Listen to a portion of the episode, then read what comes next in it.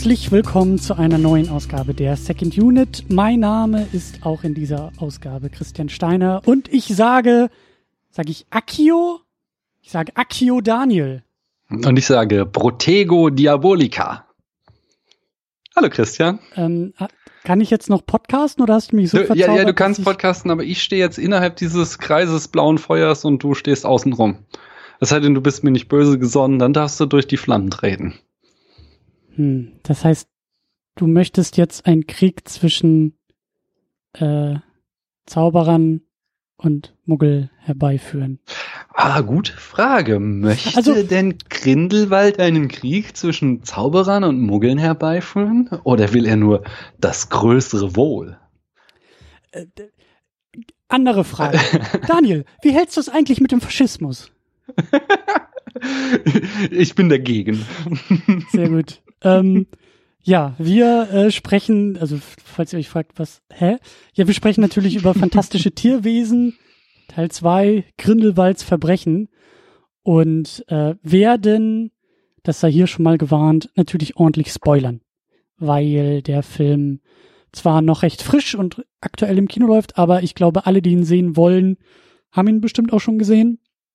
Und ähm, wir müssen auch wirklich intensiv über den Film sprechen und über das Ende und über alle möglichen Plot-Twists and Turns. Und es ist auch wieder so ein Film, der keinerlei Empfehlung, so denke ich mir, glaube ich, äh, braucht. Weil entweder weiß man, dass man den Film gucken will und hat ihn geguckt und hört dann diesen Podcast.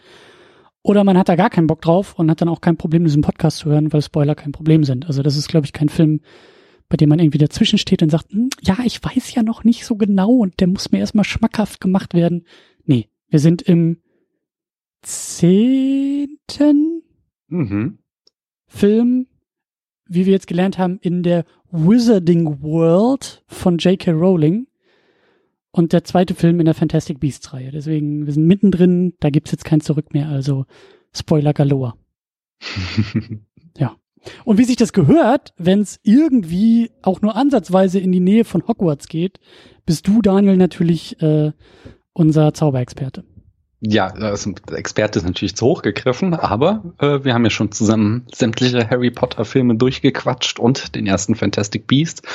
Und äh, von daher ist es ja auch schon so ein fixer äh, Termin seit zwei Jahren in meinem Kalender gewesen und ich habe mich schon wie ein kleines Kind drauf gefreut. Daniel, du bist mein Dumbledore. Das haben wir auch schon festgestellt. Äh, anscheinend hast du dich irgendwie verjüngt. Der alte Stelle? Dumbledore oder der, der Jude Law knackige Dumbledore? Das darfst du dir gerne selber aussuchen. okay. Da, äh, wenn, wenn ich groß bin, möchte ich wie Jude Law aussehen, von daher nehme ich den. Ja. Wer, wer, wer, wer nicht, habe ich mir auch äh, gedacht, als ich im Kinosessel saß. Also, äh, es gibt einiges zu kritisieren bei dem Film, aber ich finde, Jude Law macht vieles richtig. genau. Ähm, ja, wir werden natürlich über den Film sprechen und ähm, wir wollen auch am Ende, ich will ganz dringend am Ende auch nochmal äh, das Fass, den Feuerkelch ein bisschen größer aufmachen und äh, über diese ganze Fantastic Beasts Nummer und Wizarding World Nummer nochmal ein bisschen intensiver sprechen. Deswegen, ähm, ja, lass uns die, die Ärmel hochkrempeln oder hochzaubern, je nachdem, was uns lieber ist. Und wie immer sagen wir natürlich auch an allererster Stelle Dankeschön. Wir sagen Danke in Richtung Patreon und Richtung Steady. Denn da werden wir mit diesem Podcast äh, sehr, sehr schön und sehr, sehr fein unterstützt. Und da sage ich an dieser Stelle vielen Dank an Fabian Yu, der uns bei Patreon unterstützt. Und wenn ihr das auch tut und tun wollt, dann könnt ihr unter anderem die Podcasts live hören. Es gibt einmal im Monat einen Blick hinter die Kulissen in der State of the Unit. Dann bastel ich gerade noch so ein bisschen da herum mit Tamino einmal im Monat so eine Pre-Show äh, Show auf die Beine zu stellen, dass wir da noch mal ein bisschen äh, ins Reden kommen, so ein bisschen losgelöst davon Film. Also da gibt's einiges, was ihr nicht verpassen wollt und nicht verpassen solltet und deswegen klickt euch da gerne mal rein bei Patreon und bei Steady. So. Äh, Daniel, du hast schon gesagt, dass du äh, seit zwei Jahren diesen äh, Termin im Kalender drin hattest. Ich habe ja seit weiß ich gar nicht, auch seit einem Jahr oder seit Ewigkeiten auf jeden Fall eine ganz, ganz brennende Frage bei mir stehen. äh, Im Zuge Fantastic Beasts 2 und äh, ne, haben wir ja auch schon beim ersten Teil ein bisschen geklärt. Du bist nämlich mit meiner neuen Lieblingspodcasterin im Kino gewesen nämlich deiner Tochter. Genau. Genau. Die, die, als wir das letzte Mal gepodcastet haben, da war sie ja noch nicht mal namentlich dem Internet bekannt. Mittlerweile hat sie sich selbst vorgestellt. Sie heißt Mascha und äh, wir besprechen in meinem Podcast Spätfilm eigentlich die Star Wars Filme, aber sie als große Harry Potter Fan hat sie sich natürlich nicht nehmen lassen, mit in den Film zu gehen. Was sagt denn deine Tochter zu dem Film? Also ähm, was, was wirklich, wirklich schön war. Der allererste Satz, den sie sagte, aus, als wir aus dem Kinosaal kamen, war, ich finde es ja nicht gut, dass Dumbledore jetzt schon immer einen weiteren Bruder gehabt haben soll. Und da ist so ein bisschen oh. mein Podcaster Papa Herz aufgegangen. So, ja, Mädchen, du hast Redconning verstanden. Sehr, und die Probleme. ja, aber äh, also insgesamt war sie doch auch angetan und hat schon äh, angekündigt, sie will diesen Film auch auf äh, Blu-ray oder DVD haben. Von daher, ich glaube, sie ist weit weniger kritisch, als ich es heute Abend sein werde als wir beide es, glaube ich, heute Abend sein werden. Und ähm, ich finde das, ich finde das ja sehr, sehr gut. Das habe ich dir auch schon, glaube ich, tausendmal persönlich gesagt und ich sage es auch gerne nochmal hier an dieser Stelle. Ich finde das unfassbar toll, was du mit ihr zu Star Wars machst. Dankeschön. Ähm, die alten Filme besprechen, die Prequels besprechen und gerade bei den Prequels, bei den Star Wars Prequels, finde ich das sehr, sehr schön und sehr, sehr erfrischend, wenn da eine, ich glaube, zwölfjährige? Nee, elf ist sie elf, wenn da eine elfjährige oder ich glaube zehn oder so war sie noch irgendwie auf jeden Fall. Genau, so, mit zehn haben wir angefangen, mittlerweile ist sie elf. Wenn die, wenn, wenn die Zielgruppe sagt, Jar Jar Binks ist super ähm, und Anakin Skywalker macht Spaß, dann finde ich das sehr, sehr schön, dass neben all dem Rumgenörgel der Erwachsenen auch das im Internet jetzt so Platz hat und ähm, das gehört dazu. Das gehört zu diesem größeren, zu dieser größeren Diskussion um diese Filme herum. Gehört es dazu. Deswegen freue ich mich an dieser Stelle auch schon mal sehr, sehr drüber, wen ihr dann hoffentlich auch bald die Harry Potter Filme alle besprechen werdet. Das Oh, kleiner Vorschlag, nicht. aber. ich krieg gerade sehr viele, also insgesamt ist das so, ja, dass diese Folgen, äh, besonders so in Film, Twitter, äh, kriege ich sehr viel Feedback zu ähm, und auch schon jede Menge andere Filme an uns herangetragen, was wir denn noch alles besprechen sollen. Von daher, ich glaube, der Stoff wird uns nicht ausgehen und äh, mal gucken. Ich habe mit dir die Bücher gelesen. Ich weiß nicht, ob ich jetzt nochmal die ganzen Filme mit dir besprechen will, weil da wären die Voraussetzungen eben auch andere. Es ist ja kein Kennenlernen dann mehr. Das ist ja gerade das Tolle Stimmt. bei Star Star Wars, dass sie jetzt die Filme kennenlernt ähm, und wir so ein Wissensungleichgewicht haben, aber ich dann natürlich die Filme auch nochmal durch, durch diese ganz unverbrauchten Augen sehen kann. Und das wäre natürlich bei Harry Potter gar nicht mehr gegeben, weil sie hat jetzt die ganzen Bücher auch nochmal für sich gelesen. Sie hat äh, die Filme auch mehrfach gesehen. Sie hat sie versucht mit ihrem Opa zu gucken beim äh, ich glaube, vierten oder fünften Film wollte der Opa nicht mehr. Kommentar von meiner Tochter war, ich glaube, der Opa hatte Angst. Sein Kommentar war ja, also Fantasy-Blödsinn. Und äh, von daher, da ist sie halt wirklich äh, reingenördet in dieses, äh, in dieses Franchise. Ja, schade, aber ich meine, ja gut, ich meine, man kann ja auch noch über Superhelden und Superman sprechen, das ist natürlich völlig korrekt. Das äh, ich will mich da ja nicht in eure Programmplanung einmischen. Aber Du, auch weißt du, so, schieb mal den Scheck rüber und dann können wir über alles reden. Ja, Patreon ist das Stichwort. Hier schön Kampagne auffahren. Ich werf da egal wie viel Geld rein, Hauptsache. Nee, nee, sowas machen wir nicht. Die sollen das Geld ruhig dir geben. So, äh, ich, ich äh, habe den, den großen Vorteil, dass ich hier das wirklich nur als Hobby betreiben kann oder wir, Paula und ich. Und äh, von daher, äh, das Geld ist bei Christian gut aufgehoben. Ihr könnt ja Geld bei Christian reinwerfen und dann euch wünschen, was ihr im, im Spätfilm von mir hören wollt und von Mascha. Sehr gut. Ja, aber ich finde es gut, dass so die, also dass das, dass, dass ich nicht der Einzige bin, der im Internet so gut auf, auf diese Podcasts reagiert und dass ihr da auch äh, von allen Seiten schon mit, mit, ähm, mit vorsichtigen Forderungen schon konfrontiert wird. Das ist ja schön. Also äh, hm. so will man das doch. ja. ja. Ja gut, also ähm, die Zielgruppe sagt, ähm, gut, die Zielgruppe sagt, äh, will ich noch mal gucken und gerne auf Blu-ray zu Hause nochmal nachholen. Genau. Schön. Ähm, bevor wir zum, zum zweiten Teil kommen, dachte ich mir, dass wir vielleicht auch noch ganz kurz über den ersten Teil sprechen oder zumindest da nochmal vielleicht ein paar Sachen anknüpfen. Mhm. Du hattest dir in Vorbereitung nochmal unseren Podcast von vor zwei Jahren auch angehört. Genau. Äh, du hast es, du hast es frisch, frisch im Gedächtnis. Ich nicht so sehr. Ich habe nämlich auch den Film, glaube ich, nie wieder geguckt. Ich habe ihn vor zwei Jahren im Kino geguckt. Mhm. Und dann haben wir ihn verpodcastet und dann äh, eigentlich, eigentlich, ich hätte ihn gern noch mal in Vorbereitung nachgeholt. Aber irgendwie ähm, habe ich das dann doch wieder verpasst. Aber woran ich mich noch erinnern kann, dass ich kein allzu großer Fan von Newt war. Mhm. Vom, vom neuen Protagonisten. Und ähm, wie es ja manchmal auch so ist, muss man zu seinem Glück auch, nein, nicht gezwungen, aber manchmal so mit der Nase drauf gestoßen werden. Und das wurde ich auch, und ich glaube, du hast das Video auch schon ein paar Mal verlinkt, ähm, vom mhm. Pop Culture Detective der ein genau. Video-Essay gemacht hat ähm, und sich da das Heldenkonzept oder die Heldenfigur Newt Scamander mal schön äh, äh, vorgeknüpft hat und da auch eben sehr gut und sehr stark betont, dass Newt ein sehr unkonventioneller männlicher Held ist. Und als ich mir das so angeguckt und angehört habe, da musste ich nicken und dachte mir, das stimmt ja eigentlich auch. Und vielleicht sollte ich da meine Meinung mal ein bisschen zu relativieren und ändern. Und mittlerweile, deswegen mit dem Wissen von diesem Video-Essay habe ich jetzt auch in den zweiten Teil nochmal reingeguckt und muss sagen, ja, gefällt mir mittlerweile besser. So, das, äh, das, äh, da gibt's ja auch diese schöne Line von Dumbledore, der ja auch irgendwie zu Newt sagt, er ist derjenige, der ähm, an dieser Stelle für diese Mission auserwählt oder ausgewählt wird von Dumbledore, eben weil er nicht machthungrig ist, sondern einfach aus freien Stücken immer das Richtige tun will. Und da ist mein Herz natürlich aufgegangen, als ich das auch gehört habe. Und mhm. ja, da sollte ich vielleicht noch mal ähm, ja fürs Protokoll bekannt geben, dass mir Newt besser gefällt. Mhm. Ähm, du hattest, also ähm, in diesem Punkt stimme ich dir vollkommen zu. Ähm, ich hatte beim letzten Mal noch äh, Eddie Redmayne kritisiert und sein er guckt immer gleich äh, Schauspiel. Mit dem habe ich auch so ein bisschen jetzt meinen Frieden gemacht in diesem zweiten Teil. Ähm, und was du beim letzten Mal auch noch kritisiert hattest, war, dass Newt, und das ist ein vollkommen berechtigter ähm, Einwand gewesen, im ersten Film keinen Charakterbogen, keine Charakterentwicklung durchmacht, sondern was er am Ende gelernt hat, ist ein, ein Bändel um seinen Koffer zu binden.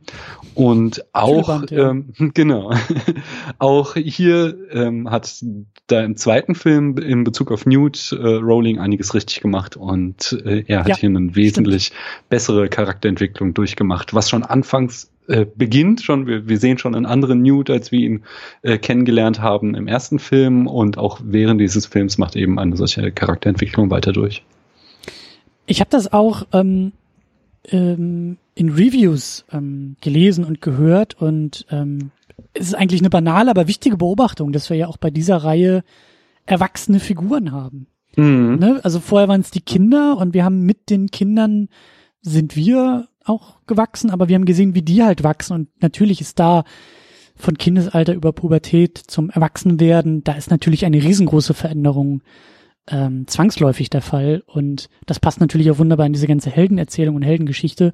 Vielleicht kommt das auch noch äh, in diese Fantastic Beasts Filme hinzu, dass wir eben einfach andere andere Figuren als Protagonisten vor uns haben, die eben klar immer noch lernen und reifen können, aber zwangsläufig anders und ähm, ja, einfach anders. Ja, aber eigentlich ist das, eigentlich ist das ja schon auch so kleines Drehbuch einmal eins. Also du hast äh, Charakter, der einen Ausgangszustand A hat, dann kommt die Welt, die im Konflikt mit ihm steht und entweder kann er dann die Welt verändern oder er verändert sich selbst so. Und im, im Idealfall, um, um quasi ein gutes Drama zu erzählen, äh, muss er am Ende des Films irgendeine Veränderung durchgemacht haben. Und im ersten Film hatte das auch geklappt. Das hatte mit, ähm, mit äh, Tina geklappt, das hatte ja mit Kowalski geklappt, aber eben äh, Newt war da ziemlich blass gewesen. Ähm, er war im ersten Film halt eben noch genauso wie Harry auch im ersten Film der Protagonist, der uns in diese Welt einführt und da so staunend durchläuft quasi. Und ähm, jetzt mhm. im zweiten fangen wir halt an, was mit seinem Charakter anzustellen, während äh, jetzt gerade eben Kowalski und Tina wiederum ganz schön unter den Tisch fallen. Leider, ja. ja. Aber da, da kommen wir auch zu, da können wir eigentlich direkt überleiten. Du wolltest ja äh, den Plot einmal zusammenfassen. Ja, sehr gerne. Ich habe ja äh, hier auch in unserer alten Tradition der Folgen äh, habe ich wieder mal was vorbereitet und würde das gerne dann jetzt äh, vortragen. Grindelwald, der mächtigste Schwarzmagier aller Zeiten. Hm, äh, nun, äh, das kommt mir irgendwie bekannt vor. Egal. Grindelwald soll aus den USA nach Europa gebracht werden, um sich für seine Verbrechen zu, äh, Verbrechen zu verantworten. By the way, das müssen die Verbrechen sein, nach denen der Film benannt wurde, die wir aber fast nie zu Gesicht bekommen. Nach unerklärtem Magie, Wibbly, Wobbly, Timey, Wimey schafft er es aber, seinen Körper mit irgendeinem so Heini zu tauschen und sich und den anderen Heini, äh, sich oder dem anderen Heini eine neue Zunge Wachsen zu lassen und zu fliehen. Fans wissen natürlich, dass das irgendwas mit viel, Samt, äh, viel Safttrank zu tun hat und für Fans wurde dieser Film schließlich gemacht. Ausschließlich. Jedenfalls verduftet Grindelwald nach Paris, wohin Stephen Hawking, äh, Newt Scamander auch will, aber nicht darf, weil er in Teil 1 des Franchises so ein böser Bursche war dann soll Newt nach Paris, dann soll Newt nach Paris, um Flash äh, Credence Barebone zu töten. Das will er aber dann doch wieder nicht, weswegen irgend so ein böser Mysteriumsangestellter das machen soll, der zwar viel zu viel Screentime bekommt, aber eigentlich total unwichtig für den Film ist. Jedenfalls zieht Dumbledore im Hintergrund Strippen. Hm, irgendwie kommt mir das bekannt vor. Egal. Newt fährt dann doch nach Paris, um seiner liebe Tina das Konzept der Fake News zu erklären. Im Gepäck hat er neben dem Niffler, an dem sich selbst noch die erinnern können, die im ersten Film mehr auf ihr Handy als auf die Leinwand gestarrt haben, auch seinen Muggelkumpel Jacob Kowalski, der eine echt komplizierte Beziehung mit seiner Zaubererfreundin Queenie hat, die auch in Paris ist, aus Gründen. Hinter Newt her ist sein Bruder, der ein Auror, also ein magischer Cop ist und dessen Frau Lita Lestrange. Hm, irgendwie kommt der Name mir bekannt vor. Egal. Jedenfalls ist Lita eigentlich Newts große Liebe, aber ähm, äh, war das nicht im ersten Teil eigentlich noch Tina? Egal, spielt auch eigentlich alles keine Rolle für den Film, bekommt aber viel zu viel Screentime.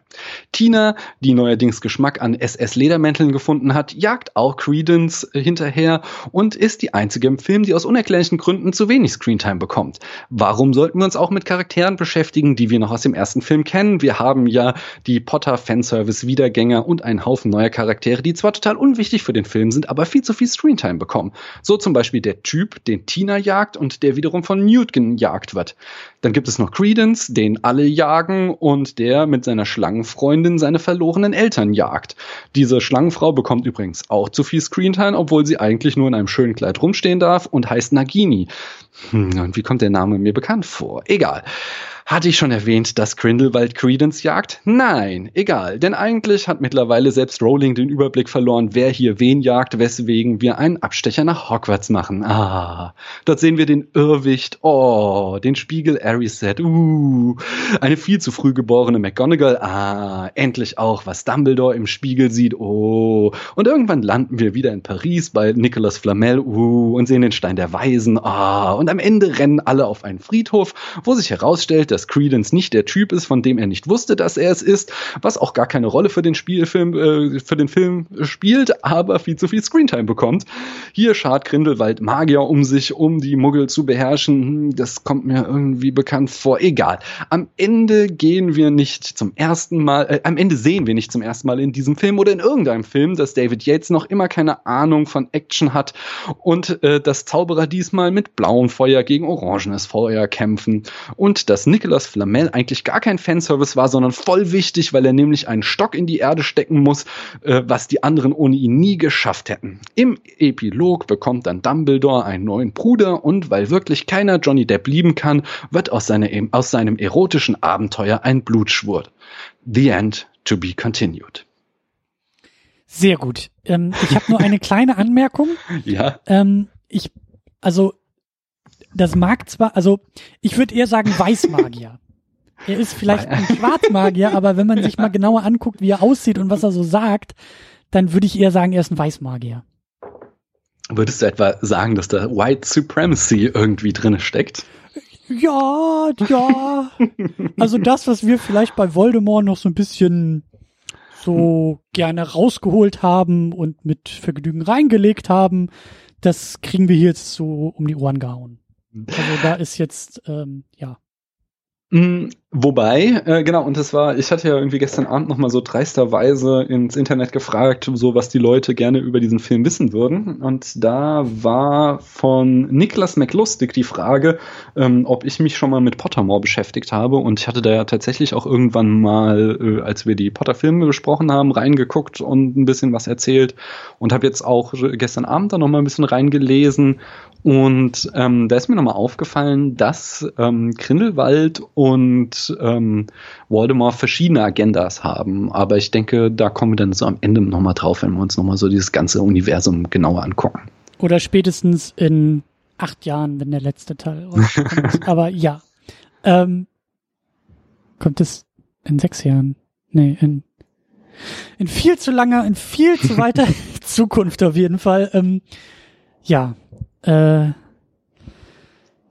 erstmal danke, dass du das so gut zusammengefasst hast, weil ich habe den Film vor drei Tagen gesehen und kann mich schon an kaum was erinnern, außer dass ich sehr wütend im Kinosessel war. ähm, das hatte mehrere Gründe, aber vielleicht sollten wir vorher noch den Cast durchgehen. Da ja, gibt bitte. es nämlich auch eher positive Dinge anzumerken. Ich möchte versuchen, nicht zu negativ zu werden, weil das ist sehr einfach bei diesem Film. Ähm, also wir haben einen Haufen, also ich gehe jetzt nicht den kompletten Cast nochmal durch, weil alle, die im ersten Teil dabei waren und hier wieder dabei sind, äh, sind halt wieder dabei. Ich will eher über die sprechen, die jetzt neu dazugekommen sind. Ähm, und da ist zum anderen, zum einen und zum anderen ist da Zoe Kravitz dabei als Lita Lestrange. Mhm hast du ja irgendwie auch schon angedeutet, dass äh, selbst mir ist der Name bekannt vorgekommen, als jemand, der äh, nicht unbedingt äh, Pottermore ausgedruckt äh, im Regal stehen hat, aber zumindest die Filme mal geschaut hat. Ähm, ja, sie ist die, was war sie denn? Sie ist die, sie ist die Schwägerin von Newt, aber gleichzeitig auch irgendwie so eine alte Flamme von ihm. Mhm. Da, da fangen die Probleme schon an. Erstmal positiv bleiben. Aber also, genau, genau, genau. Zoe äh, Kravitz mag ich sehr gerne.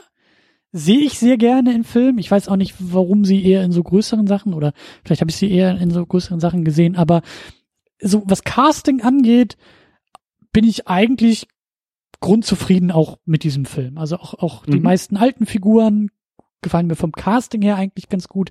Äh, Schauspieler und Schauspielerinnen selbst sind auch äh, ganz gut. Ich glaube, da sind eher die Probleme auch in den Drehbüchern und in den Figuren irgendwie verankert, aber Zoe Kravitz hat mir gefallen. Ja, die macht ihre Sache gut. Ähm, ich kenne sie jetzt gar nicht. Ich kenne sie also aus, aus ähm, Fury Road natürlich, aber sonst habe ich, glaube ich, gar nichts mit ihr gesehen. Ich weiß halt, dass sie die Tochter ihres Vaters ist, mehr aber auch nicht. Genau, bei den X-Men hat sie auch noch mitgespielt, bei dem äh, hier. Dem Reboot dann. Ja, ja, wie? das auch in den 60ern, das Ding da, die. Mhm. Da kommt man auch nicht mehr mit den Titeln hinterher, aber äh, genau. Äh, Days of Future Pass, nee, es war der zweite. Ja, das war noch äh, davor. Die, First also, Class war First der Class, erste genau. von dem der Runde. ah ja, aber ich wüsste ja jetzt auch nicht mehr, wen sie da gespielt hat. Äh, genau, dann haben wir noch Callum Turner als, wie heißt der, Theseus Scamander, der Bruder von Newt, mhm. ähm, der seine Sache auch ganz gut macht.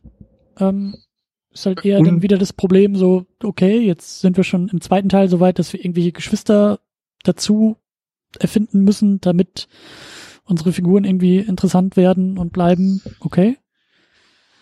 Na, jetzt dazu erfinden finde ich jetzt in dem Fall auch noch zu hart gesagt, weil wir hatten ja, Newt war ja auf Reise und jetzt ist er wieder zurück. Also, dass das wie der Charakter eingeführt wurde, fand ich okay. Ähm, äh, es wird halt nichts mit ihm gemacht und entsprechend kriegt halt auch der Schauspieler nichts zu tun. Von daher habe ich einfach überhaupt keinen, kann, kann ich nichts zu dem Mann sagen. Dann haben wir Ewan McGregor, ähm, ich meine Jude Law als Albus Dumbledore, der ähm, ja die höchst schwierige Aufgabe hat, in eine sehr, sehr ikonische Rolle in jüngerer Fassung schlüpfen zu müssen, wie ein gewisser McGregor in einem gewissen anderen Prequel-Franchise vielleicht auch. Und auf jeden Fall auch seine Arbeit sehr, sehr gut macht. Also mir hat Jude Law wirklich sehr gut gefallen. Ähm, da können wir nachher nochmal drüber sprechen, ob wir überhaupt Dumbledore in diesem Film eigentlich irgendwie haben wollen und brauchen und was das alles soll. Aber Jude Law ist super gecastet, spielt auch super. Ich mochte sofort sein, sein, also als wir da nach Hogwarts kommen und er da im Klassenraum steht und, und ähm, den Unterricht macht und dann kommen da ja die Auroren da irgendwie dazu und äh, wollen ihm da irgendwie so ein bisschen ans Leder und sagen, hier, du hast doch da mit dem Grindelwald und so. Da hatte ich sofort dieses Gefühl, also er hat es so gut verkörpert, dieses, dieses, diese jugendlichere Autorität, dieses Mhm. Mentorhafte, halt, ja, ein bisschen lebendiger als eben der, der, der alte, weise Mentor, den wir halt in den Harry Potter Filmen haben. Und, ähm, das hat, also da bin ich, also das funktioniert schon. Das ähm, hat mir gut gefallen. Ja, er, er hat vor allen Dingen auch wieder ähm, äh, äh, die Figur des Dumbledore, die hat ja sowas unglaublich Souveränes. Der, jedes Mal, wenn der Ja. da ist, ähm, weißt du einfach aufgrund seines Auftretens, der kann hier jeden anderen in die Tasche stecken. So, niemand ist dem gewachsen und das hat Jude Law auch in jeder Szene, die er zu sehen war, einfach großartig rübergebracht. Er hat wirklich jede Szene gewonnen, wo er mitgespielt hat. Auch diese Selbstsicherheit, ne? Ja. Dieses, Das ist halt, und das auch nicht in Arroganz irgendwie überschwenken zu lassen oder halt irgendwie in sowas ähm, Doofes oder Ekelhaftes, sondern halt selbstsicher zu sein und trotzdem auch so ein bisschen Spaß in der Rolle zu haben. Das, das hat mir alles sehr gut gefallen. Äh, dann haben wir noch Victoria, ich weiß nicht, wie sie ausgesprochen wird, die Yates, also sie ist ja nicht mit dem, also nicht das Yates des Regisseurs, aber Mhm. Victoria Yates als Bunty, die Assistentin von Newt, die da ähm, ja in seinem in seinem Keller, der irgendwie so koffermäßig viel größer ist und äh, in dem diesen ganzen fantastischen Tierwesen, um die es ja eigentlich auch geht, die da halt äh, leben, Geht es um die? äh, auch. Ähm, auf jeden Fall spielt sie da diese Assistentin, diese Bunty, die, die glaube ich, Newt auch ganz gut findet. Ähm, Newt sieht das nicht so ganz, aber ähm, ich hoffe ja, dass die auch noch mehr Bedeutung bekommt, bekommen wird. Das war so, da war ich so, ich mag ja Ginny auch sehr gerne. Also die, die, die jüngere Ginny auch in den Filmen, die dann Harry immer so ein bisschen anhimmelt, so aus der zweiten Reihe. Und deswegen hoffe ich, dass da vielleicht irgendwie auch in späteren Filmen noch ein bisschen mehr draus wird. Also dass die Figur einfach wichtiger wird. Und da setze ich ein bisschen auf die Rowling, die ich durch Harry Potter kennengelernt habe, die ja gerne auch so vorausplant. Und ja, ich, ich, ich würde gern mehr von dieser Figur sehen und mehr ähm, mit ihr und Newt und hab ein bisschen Angst, dass er gar nichts draus wird, aber hoffe, dass wir da ein bisschen mehr von bekommen. Mhm. Äh, nach dem ersten Film hätte ich ja gesagt, also die Hoff äh, diese, diese Furcht ist vollkommen un, äh, ja, unbegründet. Das kriegt Rowling alles auf jeden Fall noch hin.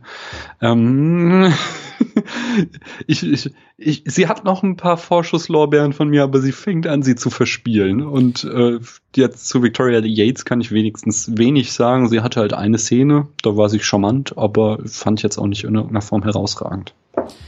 Wenn wir ganz viel Pech haben, stellt sich raus, dass sie der sprechende Hut ist bei Harry Potter, weil sie dann im fünften Film irgendwie auf ewig verzaubert wird.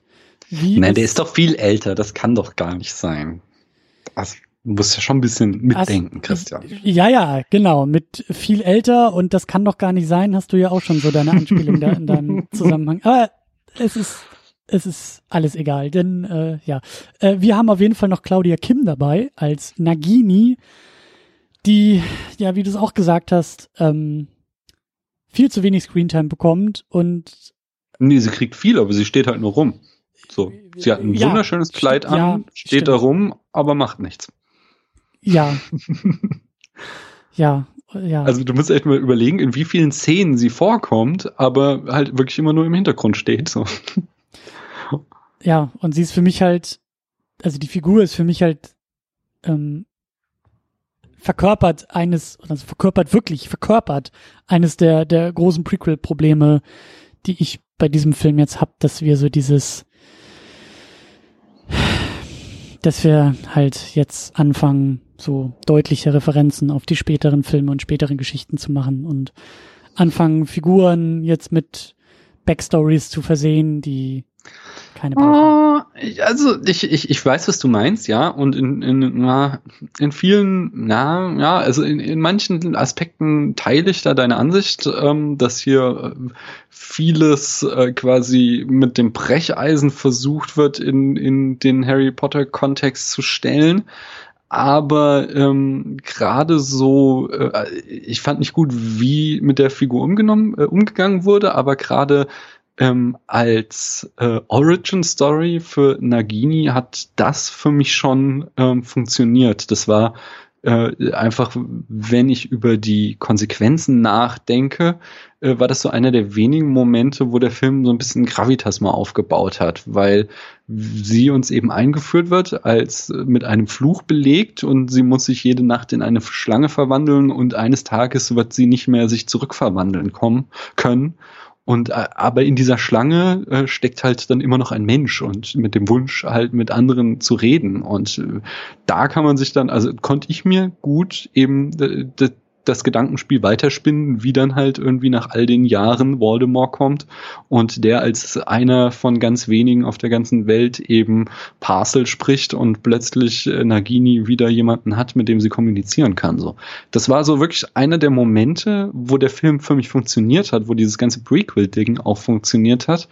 Ähm, was aber auch gleich wieder das Problem des Films aufzeigte, weil er wenn er mal emotionale äh, Punkte landen konnte, dann war es zumeist ähm, äh, quasi so parasitär aus den Büchern gezogen. Und äh, dieser ganze Nagini und auch wenn Dumbledore den ein oder anderen ähm, herzzerreißenden Moment hat, dann nur, weil wir halt da äh, 100 äh, Stunden Lesematerial mit uns rumschleppen, äh, in denen uns diese Charaktere näher gebracht werden. Und das wird passiert eben nicht in diesem Film hier. Also ich habe kalten Schweißausbruch auf der Stirn bekommen und nervöse Zuckungen im Gesicht gehabt und musste sofort dran denken, dass Anakin Skywalker ja C3PO gebaut hat. Eine Information oder ein, ein, ein, ein, ein Bogenschlag, der völlig unnötig ist und in keinster Weise irgendwas irgendwie bereichert in, in dieser Geschichte oder in diese die Ja, aber das ist doch schon ein Unterschied, weil C3PO ist ein tragender äh, Charakter, also eben nicht, sondern ist halt war, war halt immer der goofy ähm, Sidekick so, der aber immer mit dabei war, während Nagini war ja eigentlich nur ein Plot Device und der die äh, die Frage musste nicht gestellt werden, wie ist, wo kommt diese Schlange her? Aber ich finde es jetzt nicht verwerflich, ähm, dass sie beantwortet wurde. Und ich finde, wie sie beantwortet wurde, auch ähm, absolut akzeptabel. Und äh, ich glaube, das ist so ein grundlegendes Problem, will man Prequels, will man einfach mehr Hintergrund über die Welt wissen so? Und äh, da da ich glaube, das habe ich beim letzten Mal auch schon gesagt, so ich bin da äh, so ja der Typ, der irgendwie das Silmarillion gelesen hat, weil ich jeden kleinen Scheiß über Mittelerde wissen wollte. Ähm, oder bist du eher so der Typ, der sagt so ja, ich hab's lieber ein bisschen bisschen mysteriös, was was total nachvollziehbar ist, äh, dann ist sowas natürlich eher störend, aber jetzt in der in der Exekution ist das ja jetzt erstmal keine irgendwie äh, schlechte Geschichte, wie diese Schlange entstanden ist, die ja sich auch abhebt von anderen Schlangen im Harry Potter Kosmos, dadurch, dass sie so riesig ist und irgendwie eine besonders enge Beziehung zu Voldemort hat. Da hast du schon recht. Das Wie ist schon okay. Mich stört halt einfach nur, dass, weil du auch gerade von Welt sprichst, die Welt wird dadurch unfassbar klein. Weil wenn jetzt mhm. wieder alles mit jedem verwandt mhm. und verschwägert ist und hey, wir lernen, dass selbst äh, Newt Scamander schon den gleichen Frühstückslöffel wie Harry Potter später benutzt hat, so, da habe ich halt überhaupt keinen Bock drauf. Ja. Ähm, weil das dann halt die eigentlich große Welt viel, viel kleiner macht und da werden wir am Ende hoffentlich auch noch ein bisschen drüber sprechen, vielleicht auch streiten können. Ähm, was denn eigentlich, also was für Prequel innerhalb dieser Welt irgendwie was besser funktioniert, was schlechter funktioniert, was wir sehen wollen oder was wir nicht sehen wollen. Und ich kann sagen, ähm, dass ich diese Art von Verbindung zwischen diesen Filmreihen überhaupt nicht mag. Mhm. Ähm, aber ja, das hat's beim letzten Mal auch schon erzählt. Äh. Äh, äh, noch einen kleinen Nebensatz. Ich fand, ähm, um auch nochmal dir beizufliegen, ich fand, es hatte halt in diesem Film nichts zu suchen. Es war einer der Punkte, mhm. die, wenn ich Script Doctor gewesen wäre, einfach rausgestrichen hätte, weil es diesen Film nur noch vollgepackter gemacht hat. Und äh, das, das, das größte Problem dieses Films war einfach, dass viel zu viel Geschichte in zwei Stunden gepackt wurde. Ja. Und gleichzeitig viel zu wenig wirklich dann damit da gemacht steckt. Wurde. Ja, ja. ja.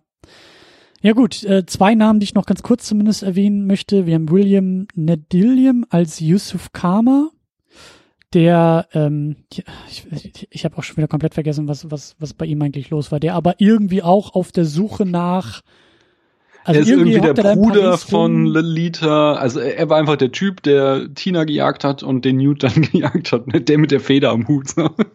Ja, der irgendwie gejagt hat und gejagt wurde und am Ende dann auch irgendwie da auftauchte, um zu sagen, nein, in Wirklichkeit ist es aber ganz anders und wahnsinniges Plot-Device und schade, schade, schade.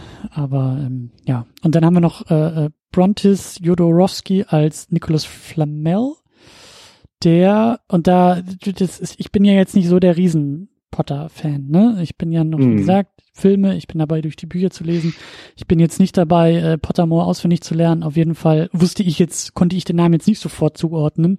Musste mir das danach auch noch mal kurz anschauen, dass er ja der, oder einer der Schöpfer des Stein der Weisen ist. Ähm, es ist auf ja, jeden Fall so gewesen, äh, dass im Kinosaal, als er auftaucht und sein Name erwähnt wurde. Wirklich so eine Person. Wir hatten, wir hatten wirklich, wir hatten so ein, so ein Potterhead im, im, im Kino. Also wirklich, da war, da war eine Person dabei, die halt wirklich voll dabei war. Weil an der Stelle war dann so ein hörbar, eine hörbare Reaktion, so ein, ein wissendes Lachen war da zu hören. So im Sinne von, ja, also, ne, ich bin jetzt gerade überrascht, ich reagiere überrascht, aber ich weiß ganz genau, was dieser Name zu bedeuten hat. Und ähm, das ist bei mir hängen geblieben. Aber Christian, hast du denn nicht gesehen, als er da sein Schränkchen geöffnet und seinen Zauberstab rausgenommen hat, dass da der Stein der Weisen drinne war? Ganz ehrlich, nee. Ich, da sah war auch ich ja anders aus als im ersten Film, weil muss ja besser, größer, schöner sein. Aber egal, war doch voll der Stein der Weisen.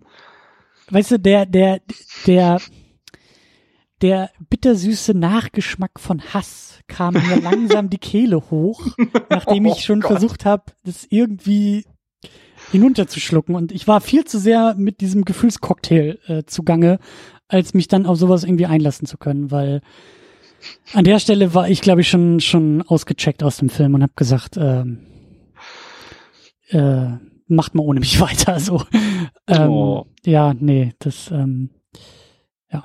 Ich fand es tatsächlich lustig, als er dann da im, im Showdown äh, ankommt, irgendwie vorher noch so, ah, ich weiß nicht, mit wem, mit irgendwie seiner Frau, mit irgendjemand redet er mit doch Kowalski noch. hat er noch geredet.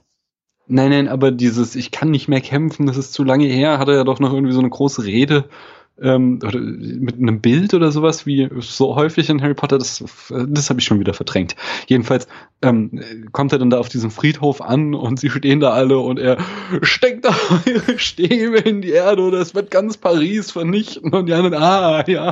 Und dann stecken sie alle ihre Zauberstäbe in die Erde und haben gewonnen. Und ich dachte so, wow. Ja. Das war wirklich eine tragende Rolle in diesem Film. Danke, dass ihr uns diesen Charakter geschenkt habt dafür. Ja. Ja, und dann haben wir natürlich, haben wir letztes Mal ja auch schon erwähnt, ähm, Johnny Depp, also fuck Johnny Depp ist einfach nur das, was ich sagen will, weil äh, ich brauche den Menschen nicht mehr irgendwie in Film. Also einerseits finde ich das halt ziemlich uncool, dass er irgendwie seine Frau verprügeln darf, aber Hollywood irgendwie ihn immer noch äh, in solche Rollen castet und sagt, ja, ja, komm, äh, haben wir kein Problem mit. So, ich, ich, ich verstehe es, ich verstehe es wirklich nicht so. Also seine Karriere hätte eigentlich fünfmal beendet sein müssen. Und mhm. irgendwie ist so dieses Failing Upwards bei ihm wirklich äh, ein Paradebeispiel. Und gleichzeitig ist es dann auch noch so, wenn man mal diese ganze Offscreen-Sache ausklammern kann, finde ich, ist der Typ auch einfach durch. Also Johnny Depp in einem, in einem, in einem Make-up ist für mich halt cineastisch einfach so durchgetreten, das brauche ich einfach nicht mehr. Ich brauche Johnny Depp, so der Typ kann erstmal zehn Jahre irgendwie sich eine Insel kaufen und da sein und seinen Wein trinken oder so, ist mir egal. Also, weißt du, was ich meine? Das ist so, es, es, es gibt irgendwie, ich, ja, nee, nee. Ich weiß komplett, was du meinst. Ähm, also nach dem Piratenfilm war für mich die Nummer schon durch, als er dann anfing wirklich, also er hat es ja davor schon immer, also ich meine, im Grunde hat er es ja seit Edward mit den Scherenhänden gemacht, immer wieder, aber man hatte so das Gefühl, nach den Fluch der Karibik-Filmen hat er irgendwann rausgefunden, ich muss gar nicht mehr schauspielen. Ja. Ich kann einfach, es reicht, ich setze mir einen dummen Hut auf oder färbe mir halt die Haare weiß und dann reicht es. Und, und dann kann ich hier maximal ähm, quasi faul meine Rollen angehen und es irgendwie runterleiern und trotzdem komme ich dann mit der Nummer durch und lande in einem Blockbuster nach dem anderen. Und äh, das nervt mich auch. Äh, was ich tatsächlich, ähm, also ne, erstmal genau, ich wollte nochmal, dazu habe ich wieder einen, einen Einwurf aus dem Internet. Äh, hier die liebe Becky hatte da geschrieben. Äh, mich würde interessieren, ob es bei euch auch so einen großen Unterschied macht, ob Johnny Depp versteinert guckt, in mir passiert 0,0, oder ob Ezra Miller versteinert guckt, in mir passiert alles. Und ähm, äh, ja, kann ich unterschreiben. Ich fand, wie auch mit Ezra Miller hatte das große Problem, dass ihm viel zu wenig Futter gegeben wurde in diesem Film. Äh, er konnte kaum seine Stärken ausspielen, äh, auch verglichen mit dem ersten Film, wo, wo er diesen ge gebrochenen Charakter viel besser äh, zeigen konnte, hatte er halt hier wiederum einfach aufgrund der ganzen Masse, die in diesem Film passiert ist, nicht wirklich viel Raum, um das zu ja. zeigen. Aber wenn er da war, hat er seine Sache gut gemacht und es ist so eine Kleinigkeit einfach, dass er den ganzen Film über gebeugt rumläuft und im letzten Szene, wenn er dann den Zauberstab bekommt, zum ersten Mal vollkommen aufrecht steht. Das ist schon so, ja, okay, es ist so ein ganz kleiner Moment, äh, der aber einfach eine schöne Schauspielnuance ist. Und äh, sowas fehlt Johnny Depp halt komplett in seinem Grindelwald. Wobei ich dann irgendwann, äh, als er da zu seinem großen Monolog ansetzte, mir dann auch dachte so, wenn ich mal einfach diese, also ja, mein, mein weltliches Wissen, obwohl das nicht geht, äh, so gut wie äh, möglich in meinen Hinterkopf dränge und mal sein blödes Make-up ignoriere, dann stört er mich jetzt auch nicht aktiv in diesem Film. Also da gab es schon andere Filme, wo, wo ich wirklich angepisst war von der Art und Weise, wie er da aufgetreten ist. Und hier ähm, hatte dann der Charakter Grindelwald gehörte meines Erachtens nämlich auch, äh, so plump, wie du das auch schon sagtest, er manchmal geschrieben war, gehörte schon eher auch zu den cleveren, geschriebenen Charakteren. Und ähm, das, dadurch hat es gewonnen, so. Äh, weil äh, es war ja gerade dieses, im Gegensatz zu Voldemort, nicht dieses durch und durch Böse, was wir uns ja auch immer bei den Harry Potter Filmen gefragt haben, warum rennen die eigentlich alle Voldemort hinterher? Der ist ja so ein Arsch zu allen und jeden. Und hier gab es halt immer wieder diese Momente der Empathie durch Grindelwald und die dem Charakter eine gewisse Tiefe verliehen haben, so dass er mich nicht, ich fand ihn nicht großartig, aber er hat mich nicht aktiv gestört, obwohl Johnny Depp ihn gespielt hat. Würde ich sagen, jein. Also diese Tiefe habe ich eher ähm, erahnt. Das war eher so, ah, das soll er also sein.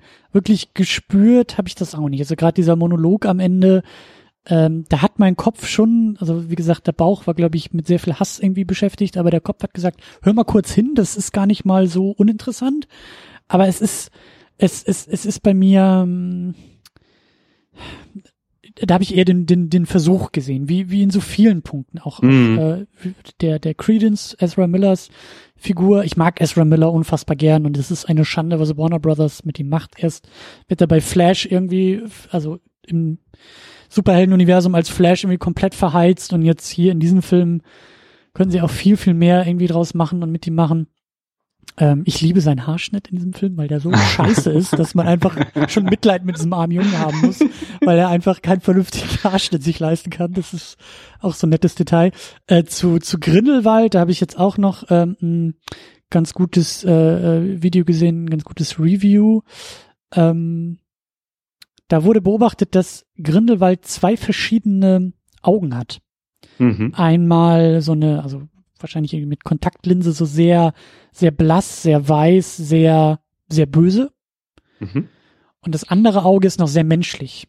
Mhm. Und dass damit auch schon so diese Zerrissenheit so ein bisschen äh, symbolisiert werden soll, ähm, die halt in dieser Figur steckt, vielleicht stecken könnte.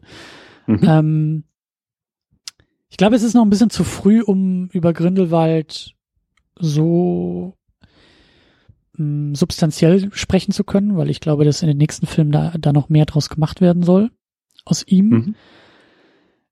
Ich sag ja, die Idee sehe ich auch, dass wir jetzt ein ein totalitären, ein, ein irgendwo auch Faschisten mal wieder im Harry Potter Universum haben, der aber zumindest sich anbietet, der zumindest versucht, das war auch ja irgendwie so ein Satz, der da relativ am Anfang irgendwie kam, wo er da in seinem Hinterzimmer da irgendwie mit seinen Evil Henchmen und Women irgendwie rumplant und äh, er sagt dann irgendwie zu denen, ja nee, sowas können wir in der Öffentlichkeit ja gar nicht sagen. Äh, uns geht's ja eigentlich darum, dass Friede überall herrscht, also der so dieses, der, der, der sein White Supremacist so ein bisschen kodieren will und so ein mhm. bisschen schmackhaft für die Massen machen möchte, was wie gesagt, als Idee und auch im Jahr 2018, wo wir merken, dass genau das in der Welt auf einmal wieder passiert, obwohl diese Filme in den 20ern sind, äh, sehen wir genau das gerade so aktuell wie, wie noch nie, dass das weltweit äh, passiert und mal mehr und mal weniger kodiert passiert. Und da glaube ich auch, da ist dann wieder so meine J.K. Rowling auch am Werke, die, die dann auch wieder was, was über ihre Fantasy-Geschichten auch sagen will, ähm, was ich interessant finde, aber was ich dann doch ein bisschen zu plump und noch ein bisschen, ich bin da noch ein bisschen vorsichtig. Ich will sie da noch nicht zu hart in die Kritik nehmen, weil ich das Gefühl habe, sie versucht hier Grundlagen zu legen. Ähm, mal gucken, wie sich das im Laufe dieser, dieser Reihe noch entwickelt. Bisher kann ich nur sagen, ich vermisse meine etwas subtilere, kodiertere J.K. Rowling, die ähnliche Aussagen viel eleganter und charmanter irgendwie gemacht hat. Und jetzt habe ich das Gefühl, da ist so ein bisschen mehr der, der Holzhammer irgendwie bei ihr im Einsatz. Mhm. Mal gucken. Mal gucken, wo sich das noch hin entwickelt.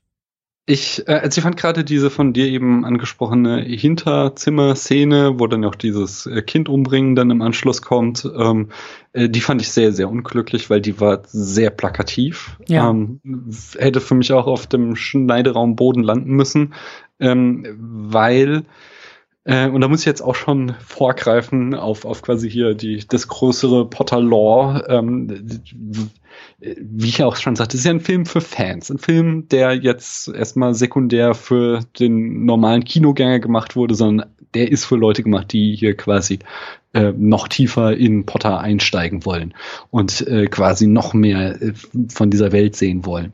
Und ähm, da kriegen wir eben auch im letzten Buch von Harry Potter eben auch ja die Geschichte von Grindelwald und Dumbledore erzählt.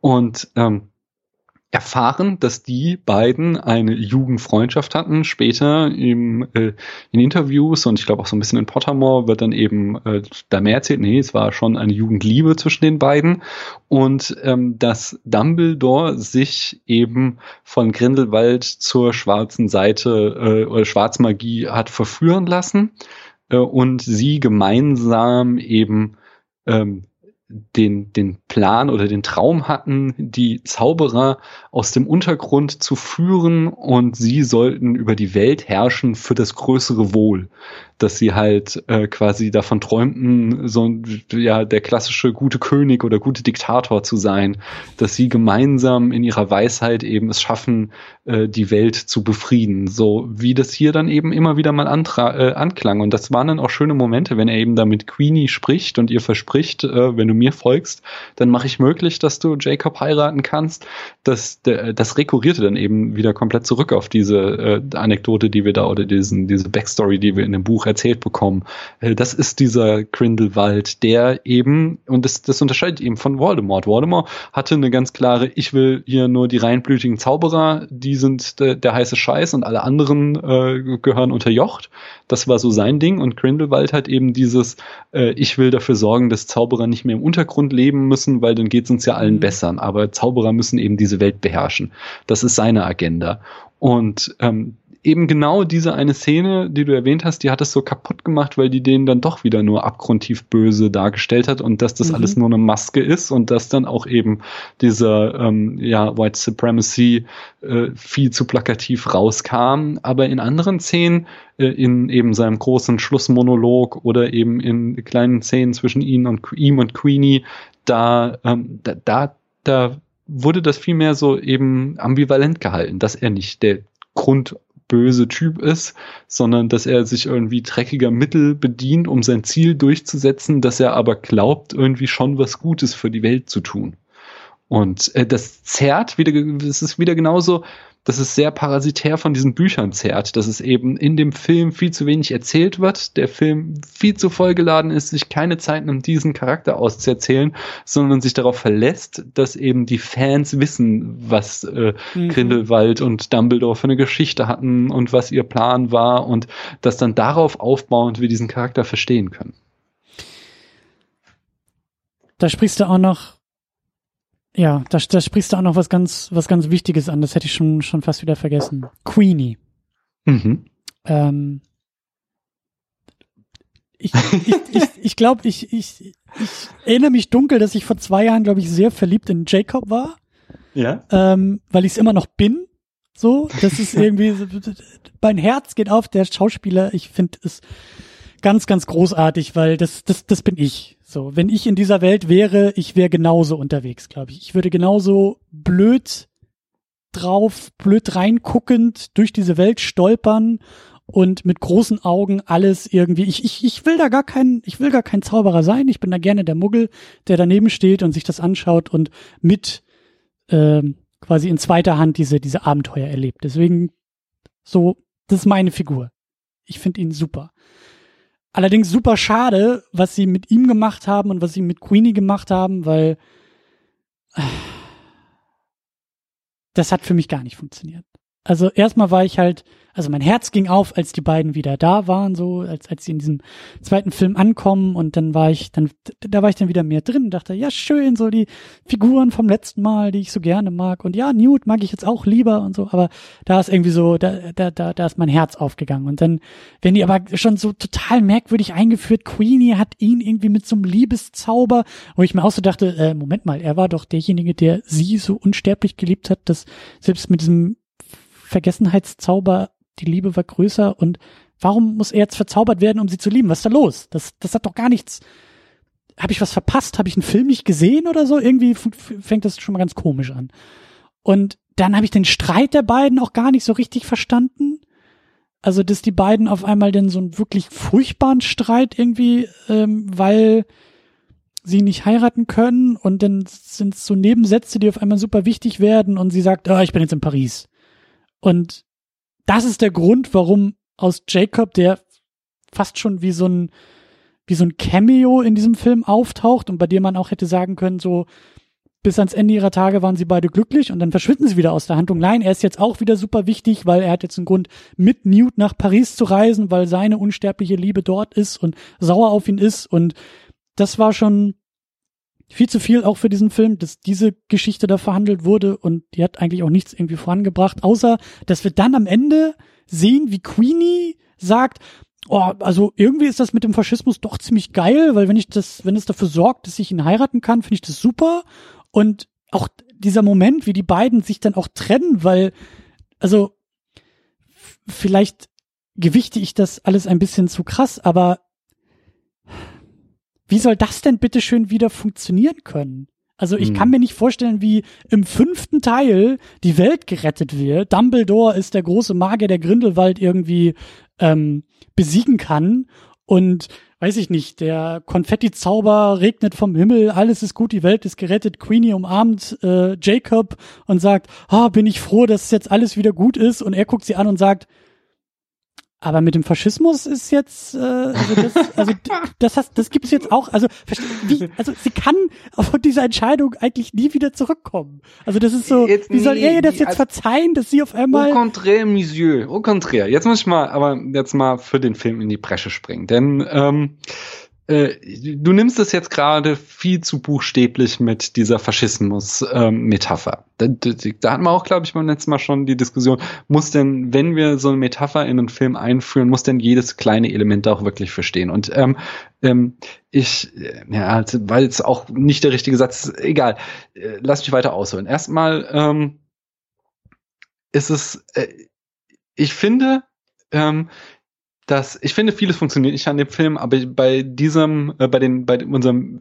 äh, Quartett aus dem ersten Film verstehe ich, was äh, äh, Rowling sich gedacht hat. Sie hat im ersten Film eben Tina und Kowalski eine viel Charakterentwicklung eingeräumt und hat jetzt im zweiten Film den äh, Fokus auf Newt und auf Queenie gelegt. Queenie war im ersten Film ein lustiger Sidekick, die irgendwie ein bisschen Spleen hat, einen verrückten Blödsinn macht und für die Lacher sorgt, aber äh, sich irgendwie noch in, in den, den lustigen äh, Muggel verliebt, aber sonst hatte die keinen Charakter in irgendeiner Form. Und die wird jetzt hier stärker ausgeleuchtet. Und da würde ich auch jetzt gerne übergehen, weil, weil, und ich finde nämlich auch, dass das etwas ist, was ich finde in dem Film sehr gut funktioniert und würde gerne zu meinem großen Thema übergehen und das ist die Liebe, ähm, was ja immer ein großes Ding in den Potter-Filmen, Büchern und in diesem Universum war, was halt irgendwie Rowling auch am Herzen liegt,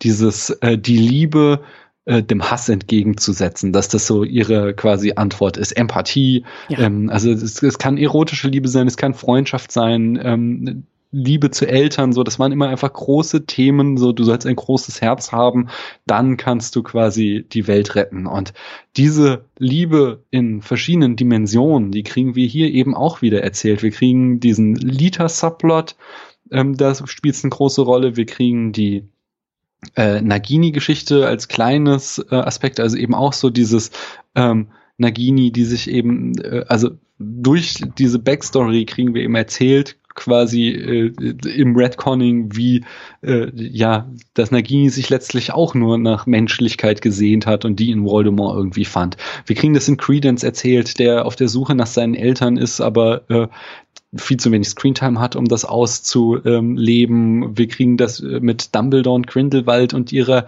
ähm, Beziehung erzählt. Ähm, wir, wir, wir finden das dann auch wieder in dem Motiv, ähm, äh, diesem Schlussmonolog von Grindelwald, wo er eigentlich auch mehr so redet, als äh, will er nicht die Muggel umbringen, sondern eher so der strenge Papa sein und äh, quasi schon streng, aber liebevoll irgendwie über sie herrschen. Ähm, und wir haben dann eben äh, diese Liebesgeschichte äh, zwischen Queenie und Jacob und hier finde ich funktioniert sie am besten, weil wir hier am besten die Motivation der Charaktere ähm, erzählt bekommen. Und das habe ich eben ganz anders als du empfunden, sondern wir kriegen am Anfang einen klaren Konflikt aufgezeichnet, den wir noch aus dem ersten Teil mit uns tragen. Heiraten äh, in den USA zwischen Muggel und Zauberern sind verboten. Queenie, wir sind in den 20ern, Queenie liebt Jacob und will ihn unbedingt heiraten. Jacob sagt, nein, ich heirate dich nicht, weil das dazu führen würde, dass du im Gefängnis landest. Und ähm, aus diesem Konflikt entsteht ein Streit und äh, sie flieht dann eben nach Paris, ist da vollkommen am Boden zerstört, muss dann auch noch mit ihrer Gabe irgendwie Gedanken lesen zu kämpfen, äh, äh, Gedanken lesen zu können zu kämpfen, weil sie da irgendwie mit den Franzosen nicht klarkommt. Das habe ich nicht so ganz verstanden. Das war wieder so ein bisschen wibbly-wobbly äh, Aspekt mhm. des Films. Mhm. Aber dann trifft sie eben auf Grindelwald und der macht ihr dieses Versprechen, ähm, hey, du, ich verstehe dein Leid. Ich verstehe, dass du in einer Welt lebst, wo die Liebe, die du liebst, du sie nicht ausleben kannst. Und da hätten wir auch wieder eben eine Metapher irgendwie auf Queerness drinne, wo, wo natürlich, äh, hier ist es die Liebe zwischen Muggel und Zauberern, aber es kann es genauso als irgendwie gleichgeschlechtliche Liebe oder andere eben nicht ähm, heteronormative Form der Liebe nehmen. Und er, der Mann sagt dir halt so, du musst nur an mich glauben. Wenn ich an der Macht bin, dann verspreche ich dir, dann klappt das alles. Und das ist eben der Punkt, wo sie sagt so, oh ja, das, äh, ich lebe in einer Welt, die so korrupt und verkommen ist, die nennt sich zwar Demokratie, aber die unterdrückt mich und meine Art zu leben und zu lieben. Ähm, und dieser Mann verspricht mir eben was anderes. Der verspricht mir eine Zukunft, in der ich äh, mein Leben ausleben kann, ähm, weil ich wegen mir die Privilegierte bin oder so. Äh, aber äh, das macht dann eben diesen äh, Schritt für sie, für mich war das vollkommen nachvollziehbar, warum sie sich am Ende Grindelwald anschließt, weil er ihr dieses Versprechen bietet. Er, er bietet ihr die Möglichkeit, dass sie das Leben leben kann, was sie leben möchte. Und äh, das reißt sie und ähm, Jacob auseinander und finde ich, baut äh, legt einen schönen Grundstein für weiteren Konflikt, der in dieser Reihe noch hoffentlich weiter auserzählt wird. Das war wirklich einer der ganz wenigen Erzählstränge, die für mich sehr gut funktioniert haben. Das hat für mich gar nicht funktioniert. Das hat für mich halt, also die Idee dahinter habe ich ja schon verstanden, auch als sie da im, im, im noch nicht im Regen standen, aber sich gestritten haben und äh, ähm, dass auch gesagt wird irgendwie, ja, wir, wir dürfen doch, so, Leute wie wir dürfen doch gar nicht heiraten, Zwinker, Zwinker und dann der Holzhammer bis in die letzte Kinoreihe so dong. Ja, ja das war ein Callback zum ersten Film. Das war im ersten Film war das ein großes ja, Thema. Das war aber auch, also das war sehr, sehr deutlich, gleichgeschlechtliche Ehe ist ja, überhaupt ja, unmöglich natürlich. so.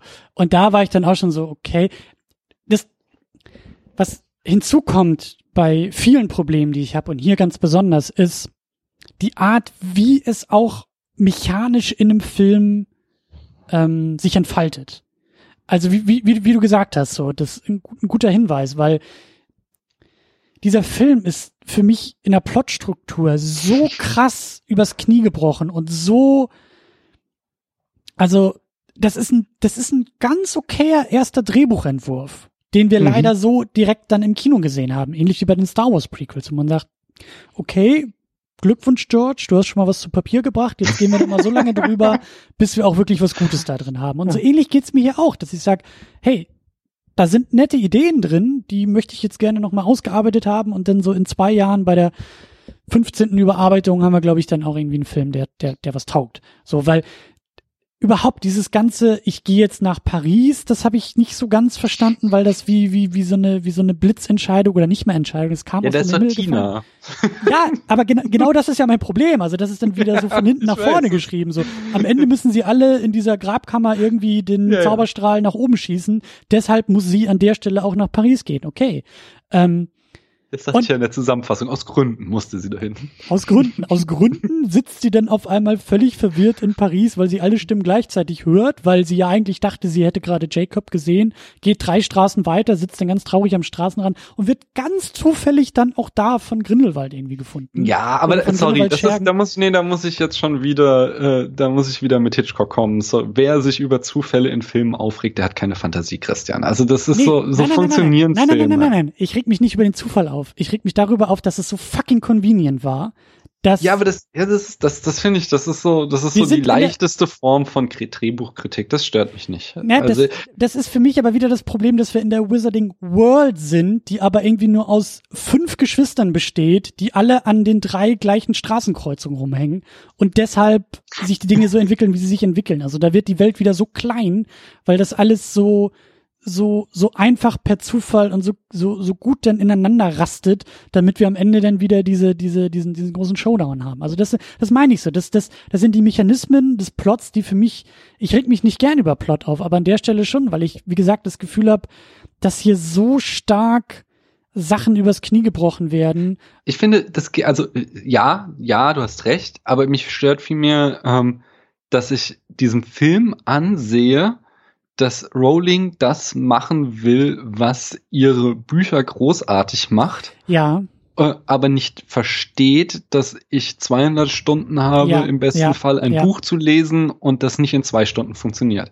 Sie in jedem, also in den ersten drei nicht, aber ab dem vierten Buch macht sie das jedes Mal, dass sie eben 50 ähm, Charaktere, 20 Plotlinien da reinschmeißt. Es ist alles super verworren und am Ende klappt dir der Unterkiefer runter, wie es alles aufgegangen ist. Und das muss man hier ihr auch anerkennen. Es ist übers Knie gebrochen, du sagst es, aber am Ende geht es trotzdem auf. Sie lässt keinen Faden fallen, sondern es wird irgendwie, okay, dieser eine komische, böse Minister Heini, der dann doch irgendwie auch mit Grindelwald zusammenhängt, der wird ein bisschen fallen gelassen, aber sonst plötzlich kriegen wir dann doch wieder irgendwie am Ende eine geschlossene Narration äh, bei dem ganzen Rest. Ähm, nur eben, das ist so, das kannst du nicht in zwei Stunden machen. Da hättest du fünf, ja Subplots rausstreichen müssen, damit das sich der Rest genug Zeit hat, um sich zu entwickeln. Und da, da war sie viel zu selbstverliebt in ihr ähm, Whodunit, in ihre ja, ähm, ja. Äh, Tricksereien und äh, das, das hat mir halt so wehgetan, weil ich genau gesehen habe, was sie da macht und genau gemerkt habe, es funktioniert nicht. Und, und auch da ähm, hat mich auch rückwirkend das Ende vom ersten Teil irgendwie noch mal mehr geärgert, weil ich das Gefühl habe, ähm, äh, das, also ich, ich kenne ich kenn ja die, die ähm, Romanautorin J.K. Rowling, die fange ich ja jetzt erst sehr langsam an kennenzulernen. Ich bin immer noch irgendwo in der Mitte, glaube ich, vom dritten Buch ähm, und gelobe Besserungen, da auch bald mal wieder ranzugehen. Aber ähm, ich, ich kenne sie ja indirekt primär über die Filme. Mhm. Du hast mir das ja damals auch immer wieder äh, äh, auch erzählt, wie sie halt auch in den Büchern arbeitet. Und äh, da müssen wir auch nochmal gesondert drüber sprechen. So, der Twist hier ist auch so plump gesetzt. Plus, es ist ja nicht der einzige Twist, sondern sie hat dann irgendwie noch fünf Twists davor versucht, die sie dann auch noch Figuren einfach nur in den Mund legt, im Sinne von, Freunde, wir brauchen mal kurz fünf Minuten, wir, wir pausieren die Handlung mal fünf Minuten, damit ich euch erklären kann, was hier gerade los ist, damit jemand anders sagt, nein, in Wirklichkeit war es ganz anders. Und jetzt komme ich mit dem Twist und sage, wie es eigentlich war um dann nochmal in so einem, wie du gesagt hast, ja, in so einem Epilog nochmal, ach, und übrigens wusstet ihr schon, dass hier auch noch ein weiterer Dumbledore, das fand ich halt echt so furchtbar, dass mir dann nochmal eingefallen ist, wie scheiße ich das im ersten Teil fand, dass wir Grindelwald dann halt eben erst, also dieser, dieser, dieses Switcheroo mit, mit Colin Farrell zu Johnny Depp und ah, in Wirklichkeit ist es Grindelwald, dass ich halt echt, also, wir sind ja alle auch nicht doof. Und ich habe das Gefühl, dass die Twists, die sie, die sie da versucht, uns alle für doof erklären sollen. Weil es ist so, das, das, das hat schon fast so was Verzweifeltes wie, wie nachher bei, bei M. Night Shyamalan, bei dem wir dann irgendwie bei, spätestens beim dritten Film alle im Kino saßen und wussten, am Ende kommt der Twist. Und dann versucht er halt clever zu sein und liefert uns einen Twist, den wir alle schon vorher am Kommen sehen. Und bei Rowling ist das jetzt auch so langsam so, dass so mittlerweile klar ist, so, okay, wo ist jetzt der Twist?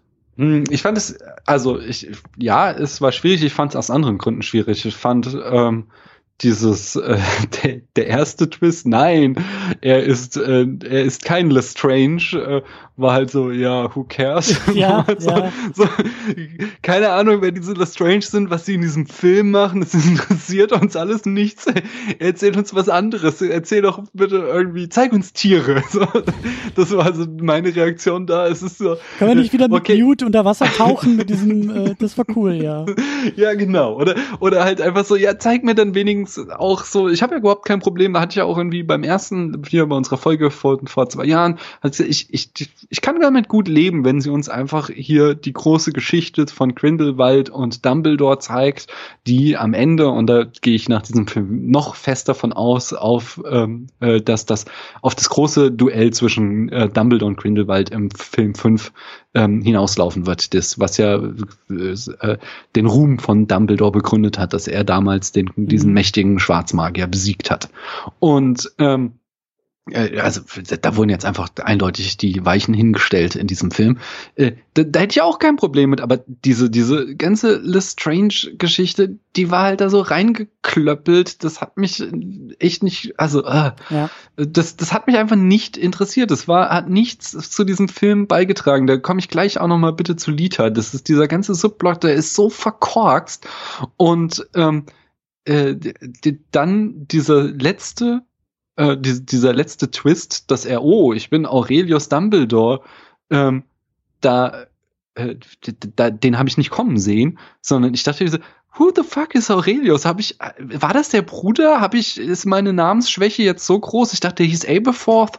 Äh, und und ging es nicht eigentlich, hatte Dumbledore nicht eine Schwester, die ein äh, Obskurial war? Wieso hat er jetzt, also das sind doch alles ziemlich große Zufälle. Ich hatte, saß da nicht so, oh, ich wusste es schon, dass er ein Dumbledore ist, sondern ich dachte in dem Moment so, Nee, das funktioniert vorne und hinten nicht. Irgendwie, was erzählst du uns hier? Was passiert hier? Ja.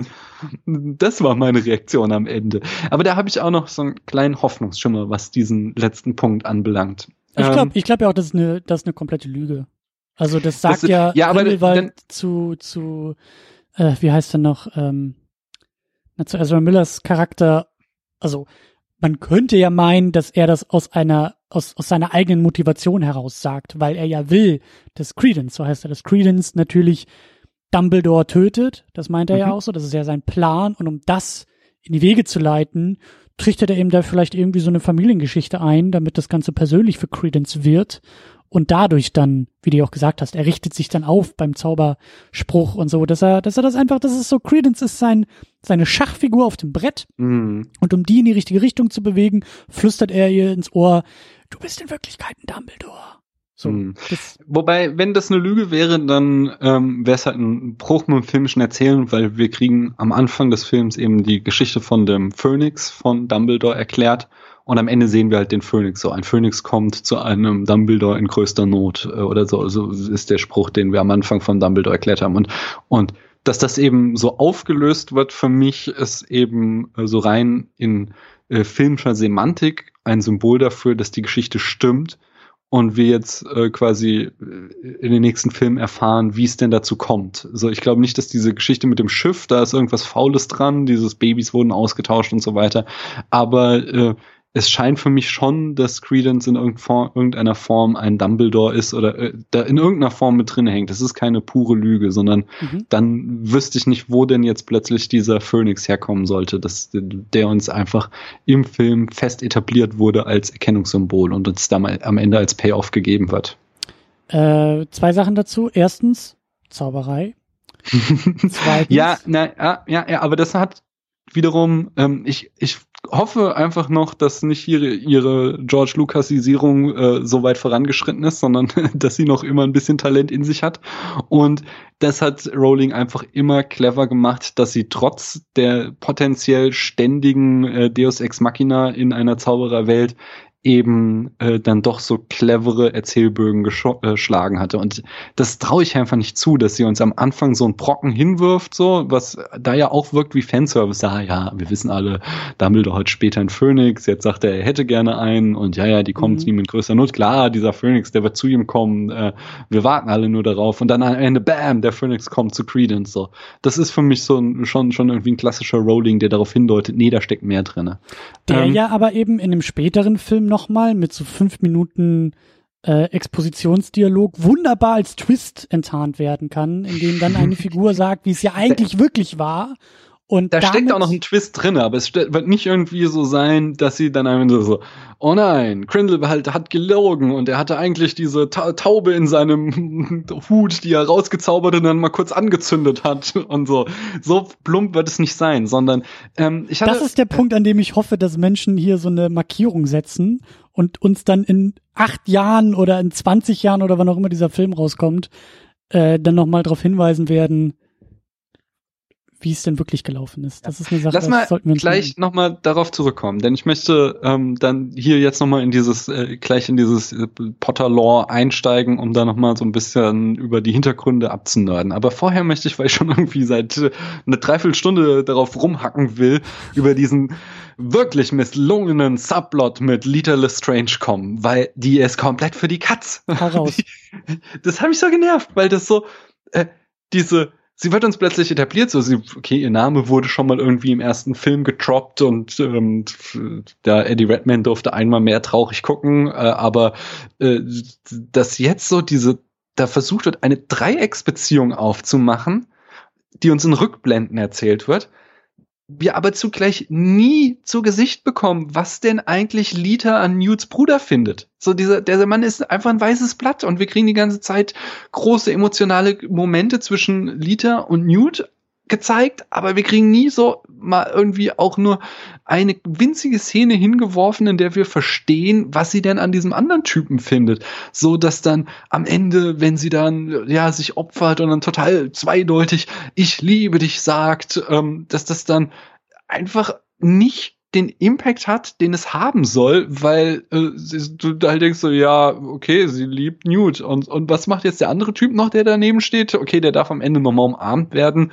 Schöner Charaktermoment von Newt, ähm, äh, weil ja auch so, also ähm, das hattest du äh, beim letzten Mal auch so gesagt, so Newt ist ja so angelegt äh, ein bisschen auf dem autistischen Spektrum in, in dieser Schauspiel, was aber nie ausgesprochen wird, was ich sehr gut finde, weil es total, ähm, es ist nicht nötig, dass es aus, dass hier gesagt wird, hey, seht her, wir haben ja einen Autisten, sondern einfach so in der Art und Weise, wie er auftritt. Und hier wurde halt so als neues Element so, hm, er hat es auch nicht so mit Beziehungen und am Ende äh, merkt er halt so, ja, ich muss auch einen Schritt weitergehen und emotional mehr mit äh, Menschen bonden und sein Bruder, der dann am Boden zerstört ist, äh, gönnt er dann endlich die Umarmung, die er zuvor immer noch abgelehnt hat. Das war so ein cooler Charakterbogen in Newt, aber diese komplette Liebesgeschichte von Lita, die war wirklich zum Wegschmeißen. Und das Schlimme daran war, dass die ähm, dadurch, dass sie etabliert wurde, eben total ähm, Tina nivelliert hat. Weil im ersten Film hatten wir diese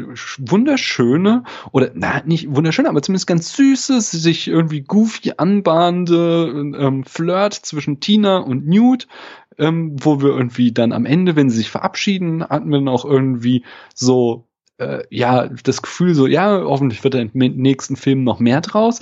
Und jetzt wird Tina in diesem Film eigentlich nur so zum, zum Stand-in-Girl, äh, der Newt hinterherläuft, damit er über diese Liter hinwegkommt, degradiert und kriegt dann selbst auch überhaupt keine Screentime, sondern darf nur irgendwie die Beleidigte spielen, weil sie halt eine Schlagzeile gelesen hat, dass er sich verlobt hat und äh, die, die, diese, diese Aspekte, die haben mich wirklich so genervt, wo ich gedacht habe, diesen kompletten Leaderless Strange Subplot, den hätte man rausschreiben müssen. Der hat in diesem Film nichts zu suchen gehabt. Ja. Der hat den Film nur schlechter gemacht. Ich habe auch echt das Gefühl, dass sie, dass sie hier mit dem Film im Grunde genommen sämtliches, sämtliches Grundlagenwerk in Sachen Charakteren für die gesamte Reihe gelegt hat. Hm, also das hat sie zumindest versucht. So. Aber ja, aber also so eigentlich dürften jetzt in den nächsten drei Filmen keine einzige neue Figur irgendwie mehr dazu kommen. Es sei denn, die Hälfte wird auch irgendwie mit einem blauen Feuerstrahl ausgelöscht, weil das ist so. Der erste Film war schon war schon sehr voll an Figuren. Ähm, dann fühlt sich das halt so an. Also ich mag auch viele Figuren. Wie gesagt, äh, Queenie und, und Kowalski finde ich total super und Newt und Tina so, das, das ist eigentlich schon genug. Credence haben wir noch und dann ist jetzt dieser Grindelwald auch noch irgendwie da, der im, in, im Hintergrund noch größer ist und, und, und Dumbledore zieht auch so seinen großen Schatten so. Diese Filme werden immer voller und mm. gut, die eine oder andere Figur ist denn hier geopfert worden, aber ich hatte, ich hatte echt das Gefühl jetzt beim zweiten Teil, dass sie auch zu verliebt in die Figuren aus dem ersten Teil war. Vielleicht auch, dass die Figuren einfach zu gut ankamen. Also ich hätte mir auch vorstellen können, dass Queenie und Kowalski als Randnotiz im ersten Film und dann immer mal wieder kurz auftauchen. Weißt du, das ist, mhm. vielleicht hat sie da auch ein bisschen so, ähm, sich ein Eigentor mit, mit, mit den, also vielleicht mit der Besetzung, mit den Schauspielern, mit den Figuren irgendwie geschossen, weil einerseits konntest du niemanden aus dem ersten Film irgendwie zurücklassen im ersten Film, sondern die musstest du eigentlich alle mit in den nächsten nehmen.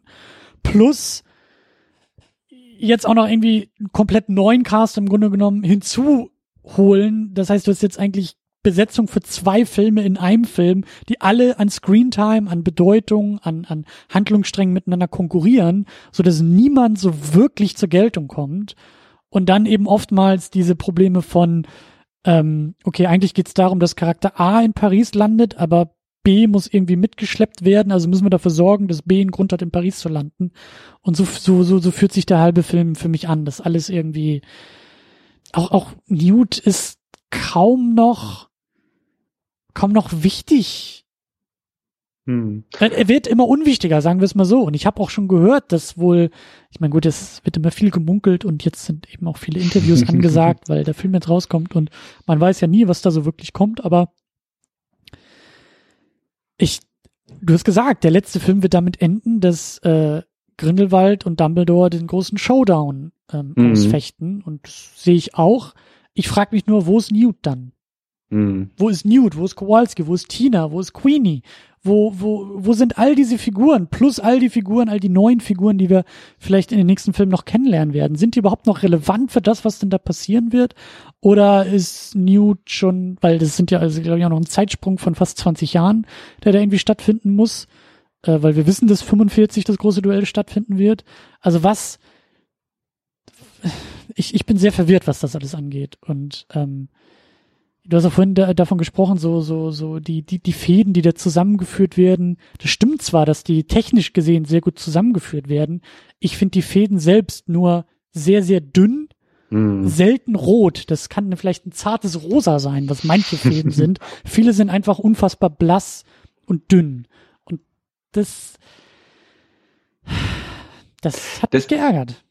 Du hast eben was sehr Cleveres gesagt mit dem, ähm, dass ich, äh, dass vielleicht die Charaktere aus dem ersten Film zu erfolgreich waren, weil das war ja mein Gefühl von dem Niffler, dass das eben, mhm. ähm, das fühlte sich ein bisschen, der Niffler fühlte sich so an, als hätte da der Studio Executive neben ihr gestanden und gesagt so, aber Frau Rowling, Sie wissen schon, dass diese Szenen, die waren so gut. Also unsere Test-Screenings, die haben gezeigt, das Publikum hat diese Szenen geliebt. Die brauchen wir im zweiten Film wieder. Wir wollen wieder und, Niffler zu Weihnachten als Plüschtiere und, verkaufen. Das äh, hätten wir schon genau, mal gerne in einem neuen und, Film drin. Ja, ja. Und diese ganzen, ähm, diese ganze Überladenheit dieses Films könnte man, und das ist natürlich jetzt reine Verschwörungstheorie, aber könnte man tatsächlich so ein bisschen erzähl äh, dahin biegen, dass er sich so anfühlt, als hätte sie diese Geschichte von Newt, seinem Bruder, ähm, Lita und äh, Credence und Grindelwald erzählen wollen und dass dann das Studio gesagt hat, äh, aber Frau Rowling, Sie können doch jetzt nicht hier Tina und Queenie und Kowalski vergessen, die waren doch so super und unsere Testpublikum, das, die haben ja. die so gut abgefeiert,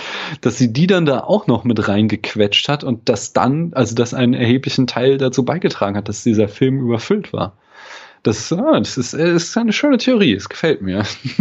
Schon allein, weil, weil so eine Ehrenrettung für Frau äh, Rowling ist, die ich ja eigentlich sehr hoch schätze. So, Gut, dass du das auch ansprichst. Das ist ja wie vorbereitet, weil ich wollte auch noch, obwohl wir ganz, ganz viel rumhacken auf dem Film und auch auf Rolling rumhacken und ja. ich ähm, äh, das eigentlich auch ganz gerne tue, möchte ich sie trotzdem auch wieder in Schutz nehmen.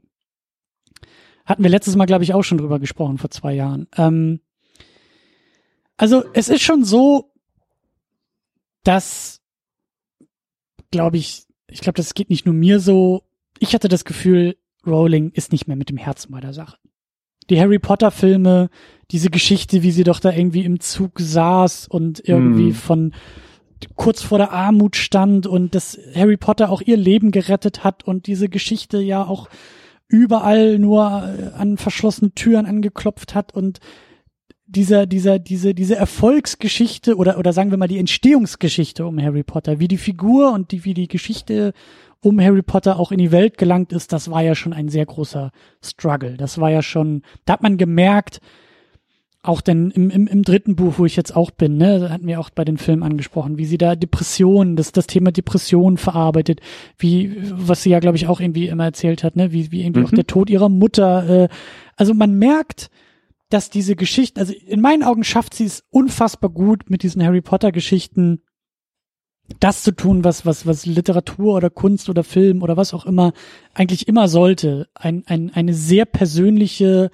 Sichtweise auf die Welt und auf die Dinge abzuliefern, eine, ein, ein, ein, ein, mit einem, mit einem Elan, mit einem Muss entstanden sind, dass man wirklich merkt, da, da brennt etwas in einer Person, das über dieses Vehikel, in dem Fall halt ähm, die Geschichte eines Zauberjungs als als äh, Kinderliteratur verpackt in die Welt gebracht wurde, um der Welt etwas ganz Wichtiges, nämlich die Geschichte irgendwie auch von sich selbst mitzuteilen. Also da ist ja, da ist wirklich etwas Großes gemacht und entstanden.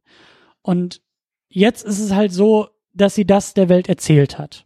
Sie hat die Geschichte, sie hat, glaube ich, alles oder das meiste oder vieles von dem, was sie auf dem Herzen hatte und was, was ihr unter den Nägeln brannte, in die Welt getragen und hat das Ganze zu Ende gebracht und hat dabei aber eines der größten Media-Franchises ever entwickelt. Ein, ein, ich will nicht sagen ein, ein Monster, aber ein, eine, eine Kreatur erschaffen, die sie nicht mehr selber, über die sie nicht mehr selber Herren sein kann und ist. Weil und auf den Punkt wollte ich nämlich unbedingt noch hinaus. Man muss auch bei der ganzen Sache mal ein bisschen realistisch sein. Und ich glaube, dass eben gerade auch der Verweis auf die Star Wars Prequels uns hoffentlich alle auch ein bisschen klüger gemacht hat. Und nein, die Fantastic Beasts haben jetzt nicht eure Kindheit ruiniert. Nein, Frau Rowling hat jetzt nicht eure Kindheitsidole vergewaltigt. So, auf die Nummer habe ich echt keinen Bock mehr, auf, auf, auf diese Art von Diskurs. Und ähm, ich hoffe, dass wir eben nicht diesen ganzen Mist nochmal irgendwie durchmachen müssen und, und äh, irgendwelche äh, Kinderschauspieler irgendwie in die Depression werfen, weil die in einem Film drin war, der unsere blöden äh, Zauberer mit Lichtschwertern irgendwie nicht cool dargestellt. Also, worauf ich hinaus will, ist, wir müssen auch ein bisschen realistisch bleiben, wir müssen bei der Sache bleiben und wir wissen alle, wie die Welt funktioniert. Ähm, Frau Rowling sitzt jetzt da, schreibt Drehbücher. Man merkt, dass sie keine Drehbuchautorin ist. Ähm, man merkt, dass das, was sie kann, in 700 Seitenbüchern wunderbar ähm, Platz hat, dass sie Welten erschaffen kann, mit Pottermore noch weiter befüttern kann, aber dass sie halt nicht die besten Drehbücher schreibt. Und gleichzeitig gibt's aber auch diese Welt nicht, in der diese Filme halt nicht entstanden wären. Also da muss man auch realistisch bleiben, weil Warner will nun mal Geld verdienen, Warner muss auch Geld verdienen und wie gesagt, dieses Harry Potter Ding gehört nicht mehr nur ihr.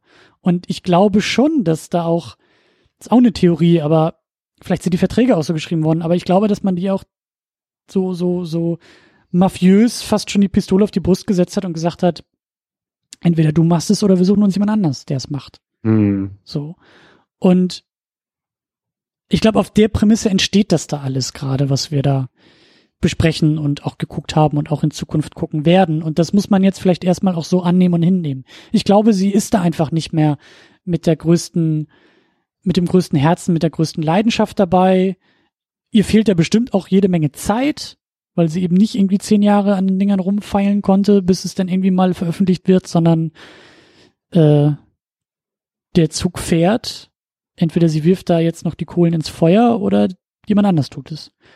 Und ähm, ja, das ist natürlich schade, das tut auch irgendwie in der Seele weh, aber ähm, so ist es halt. Und äh, da müssen wir jetzt auch irgendwie das Beste draus machen. Und ich hoffe eben nicht, dass da jetzt irgendwie äh, Clickbait-Mechanismen hochgefahren werden, die in einem halben Jahr dafür sorgen, dass irgendwie Rowling ihren Twitter-Kanal kündigt und äh, weißt du so, also das, Mal schauen. Ich glaube, also ich schätze die Fangemeinde im, rund um Harry Potter ein bisschen anders ein als die Star Wars. Äh, da hast du auch recht. Co da hast du, da hast du auch recht. Da habe ich auch neulich äh, drüber nachgedacht, weil stimmt schon. Also die Art und Weise, wie wie Potter-Fans, also wie ich Potter-Fans kennengelernt habe, ist tatsächlich ganz anders als bei Star Wars. Ich bin nicht einmal irgendwie blöd angeguckt worden, als ich gesagt habe, ähm, ja, äh, ich äh, bin jetzt äh, 28 und guck mir jetzt mal die Filme an, sondern ähm, da haben alle gesagt, cool, äh, toll, dass du es machst und viel Spaß und ich bin neidisch, dass du das jetzt zum ersten Mal erleben kannst. Und bei Star Wars wirst du ja blöd angeguckt und dann heißt es Videos und nie Star Wars gesehen. Also äh, was stimmt nicht mit dir? Aber ja, mir ist mir, mir ist halt nur wichtig, auch von diesem von diesem Bild mal wegzukommen, so dass der Autor oder die Autorin irgendwie so die immer nur die Künstlerin ist. Es ist immer nur hohe Kunst, die da geschaffen wird und, und alles andere ist wertlos und oh mein Gott, jetzt kommt ja der kommerzielle Ausverkauf von J.K. Rowling und ich hoffe, dass wir da alle ein bisschen auf dem Teppich bleiben können und mhm. äh, wir müssen sie kritisieren, wir sollen sie kritisieren, weil es ist definitiv nicht so gut wie das, was sie davor gemacht hat, aber es sind halt immer noch einfach nur äh, doofe Filme, die vielleicht ein bisschen weniger Spaß machen als die anderen schönen Filme davor. Punkt. So. Anyway, vielleicht ist ja doch noch ein bisschen cleverer, als wir glauben. Zumindest ähm, was das große Ganze anbelangt. Darf ich da mal ein bisschen ausholen jetzt? Sehr gerne. Ähm, ja, ich habe es auch schon mehrfach erwähnt. So der Film will ja eigentlich tatsächlich ein Film für Fans sein und uns tiefer in die Welt reinholen. Und ich glaube, das ist, ähm, äh, ich gebe dir recht, dass sie vielleicht jetzt nicht mehr die große Geschichte auf dem Herzen hat, die sie bei Harry Potter äh, auf dem Herzen getragen hat. Aber ich glaube, ähm, was immer noch da rausspricht, ist auch äh, eben eine Liebe zu dieser Welt, die sie empfindet und dass sie selbst entsprechend ähm, diese Welt noch weiter ausschmücken will. Und ähm, das versucht sie in dem Film. Leider gelingt ihr das nicht immer, sondern oft hat das, äh, wenn das halt einfach nur wahllos hingeworfener Fanservice, der ein bisschen so Big Bang Theory ähm, Eindruck macht. Sie lässt irgendeinen Namen droppen und wir sollen uns freuen, dass wir, uns den dass wir den Namen jetzt erkannt haben. Ähm, aber es gibt eben dann auch so Momente, wo das Ganze dann mehr ähm, ist und tiefer geht.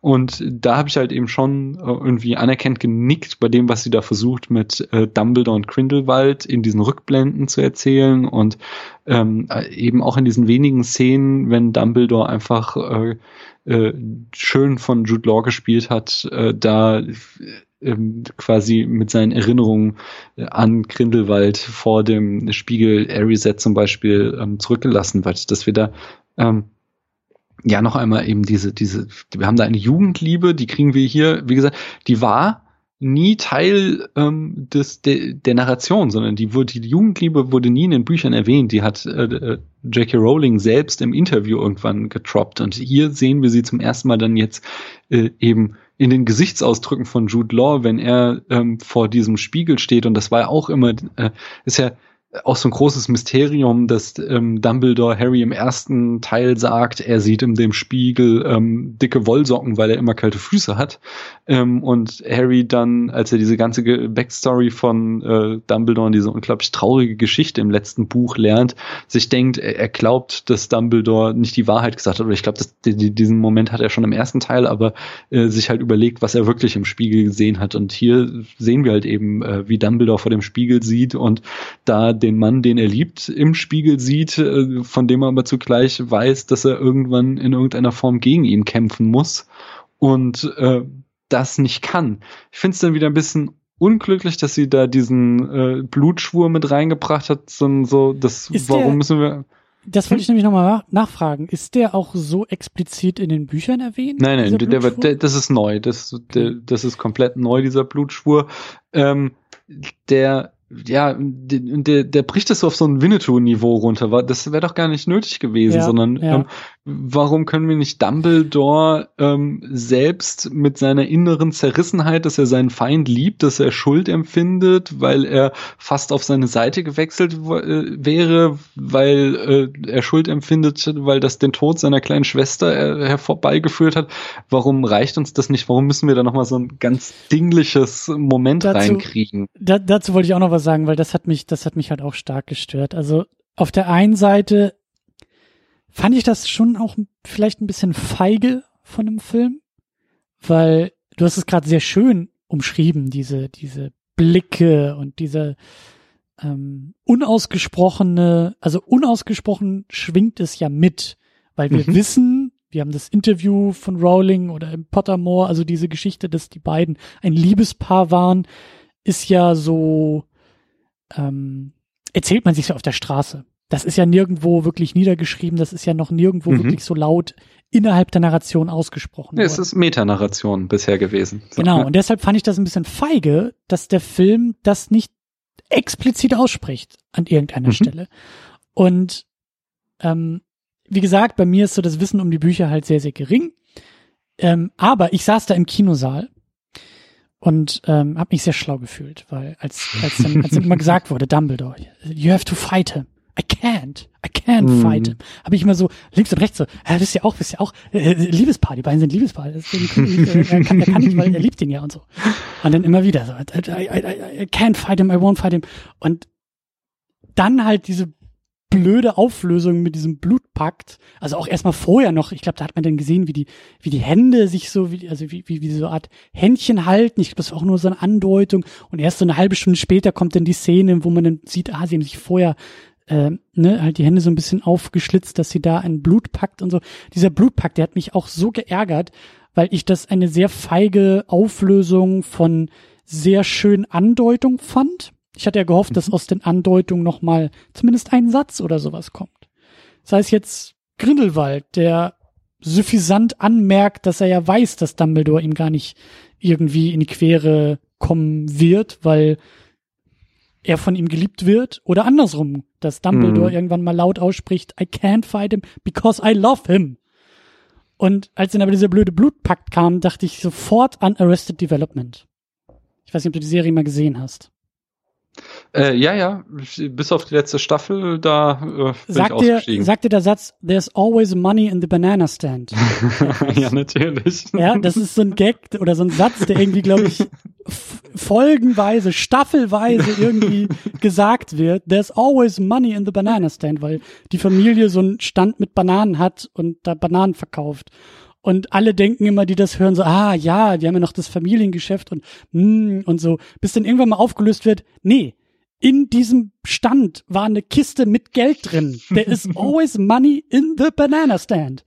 Und mhm. genauso hat sich das für mich ja angefühlt. So, I can't fight him because I physically can't, war dann so die Auflösung davon, wo ich dann dachte, wollt ihr mich jetzt verarschen oder was? Also diese ganze wunderschöne Konnotation von Liebe, was dir auch so schön angedeutet hast, wieder das Motiv der Liebe in Rowlings Geschichten und eben jetzt eine Liebe von zwei Männern, das ist doch auch etwas Wunderbares.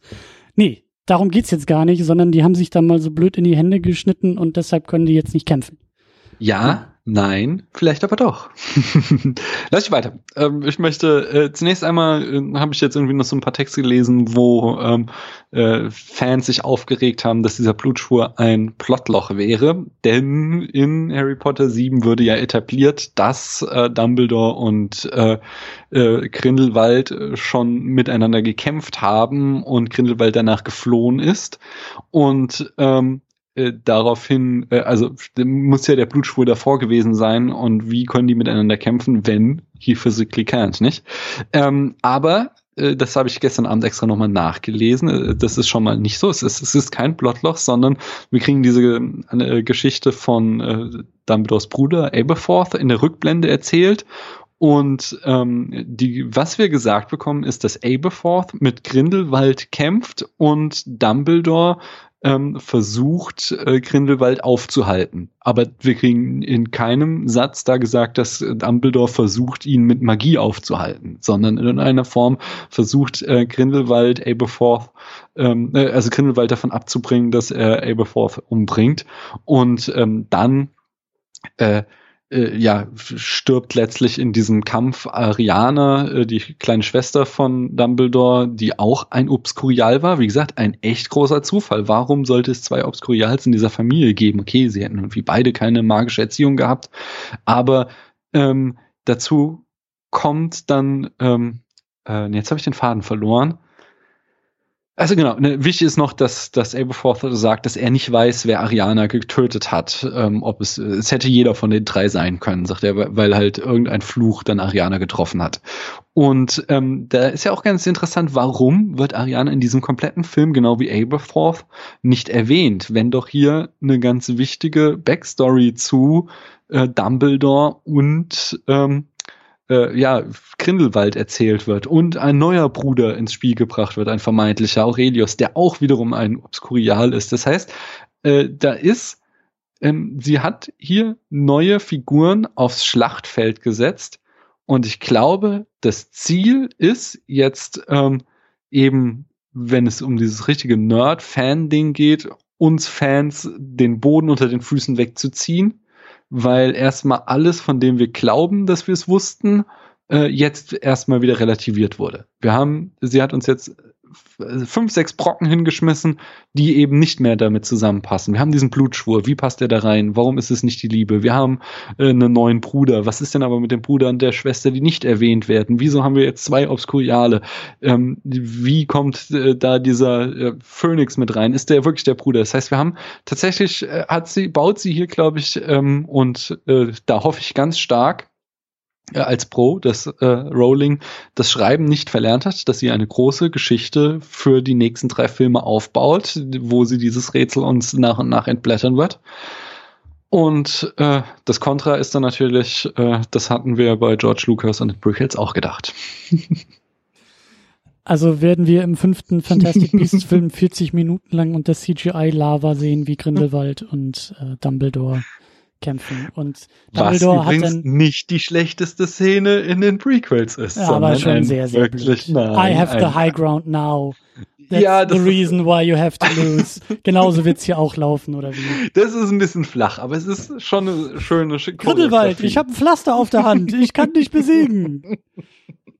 Ja, deswegen, das hoffe ich halt, dass sie dann noch ein bisschen mehr äh, Talent in der Hinterhand hält als ähm, George Lucas. Denn man muss auch mal hier ähm, wie war's? Ich habe hier eine schöne äh, Sonderedition von THX, äh, wer ist der? 1138, ja. äh, da der, das Debüt von äh, von von George Lucas und da ist ähm, äh, das ist eine tolle Dokumentation über äh, American Soatrope, äh, die die Filmfirma von ähm, Francis Ford Coppola und äh, drinne und äh, wie quasi THX äh, diese Filmfirma einmal komplett an die Wand gefahren hat. das ist auch eine total schöne Anekdote, weil weil äh, ähm, äh, Coppola quasi äh, irgendwie da Geld von Studios bekommen hatte und äh, total großen äh, Dinge auf George Lucas hielt und dann, dann da vor diesem Gremium stand und zu den Leuten meinte, quasi sagte so, okay, ihr habt uns so viel Geld gegeben und äh, ihr, ihr werdet es nicht bereuen. Und das werden wir damit machen und zeigt ihnen dann diesen Film und dieses, dieses Suit-Symbol waren so komplett entsetzt und sind einfach nur rausgelaufen und äh, damit war der Laden erstmal pleite. Ähm, äh, dann überhaupt der Grund, warum Coppola den Paten gemacht hat, um dann wieder Geld reinzukriegen. Aber äh, damals sagte eben schon der junge äh, Francis Ford Coppola so, ja, mh, hm, George, du kannst ja, du kannst, kannst gute Filme machen, aber eins kannst du nicht, du kannst nicht so gute Drehbücher schreiben. So, so das mit dem Schreiben, das hast du nicht so drauf. Und äh, ja, das in, in, den Prequels, wo er dann nicht mehr sein Unterstützungssystem hatte, brach es dann hervor, dass er äh, es mit dem Schreiben hat er nicht so drauf. Und das ist ein vielleicht Unterschied. Die Rowling, sie hat es mit dem Schreiben drauf. Ich würde mir wünschen, dass sie mit dem Steve Kloves, der die Drehbücher aus, äh, aus ihren Büchern dann für Harry Potter geschrieben hat, dass sie mit dem enger zusammenarbeitet. Also ja. ich würde mich freuen, wenn beim nächsten Film beide Drehbuch-Credit hätten, weil, also Kloves ist irgendwie Produzent, äh, in Anführungszeichen, irgendwie bei dieser Filmreihe, ähm, weil ich schon auch das ja sehe, wie du sagst, also sie, sie, sie kann ja schreiben, das hat sie ja schon mhm.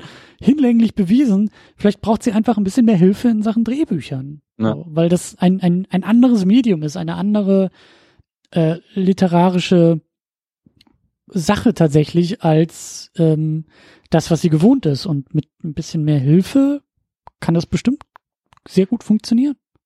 Und ich glaube, die Chancen sind gar nicht mal so schlecht, weil in meinen Feedreader schlagen schon die ganzen Blogposts aus Amerika auf, so, oh, er ist nicht so erfolgreich wie der erste Film, wie wird Warner ja. reagieren und so.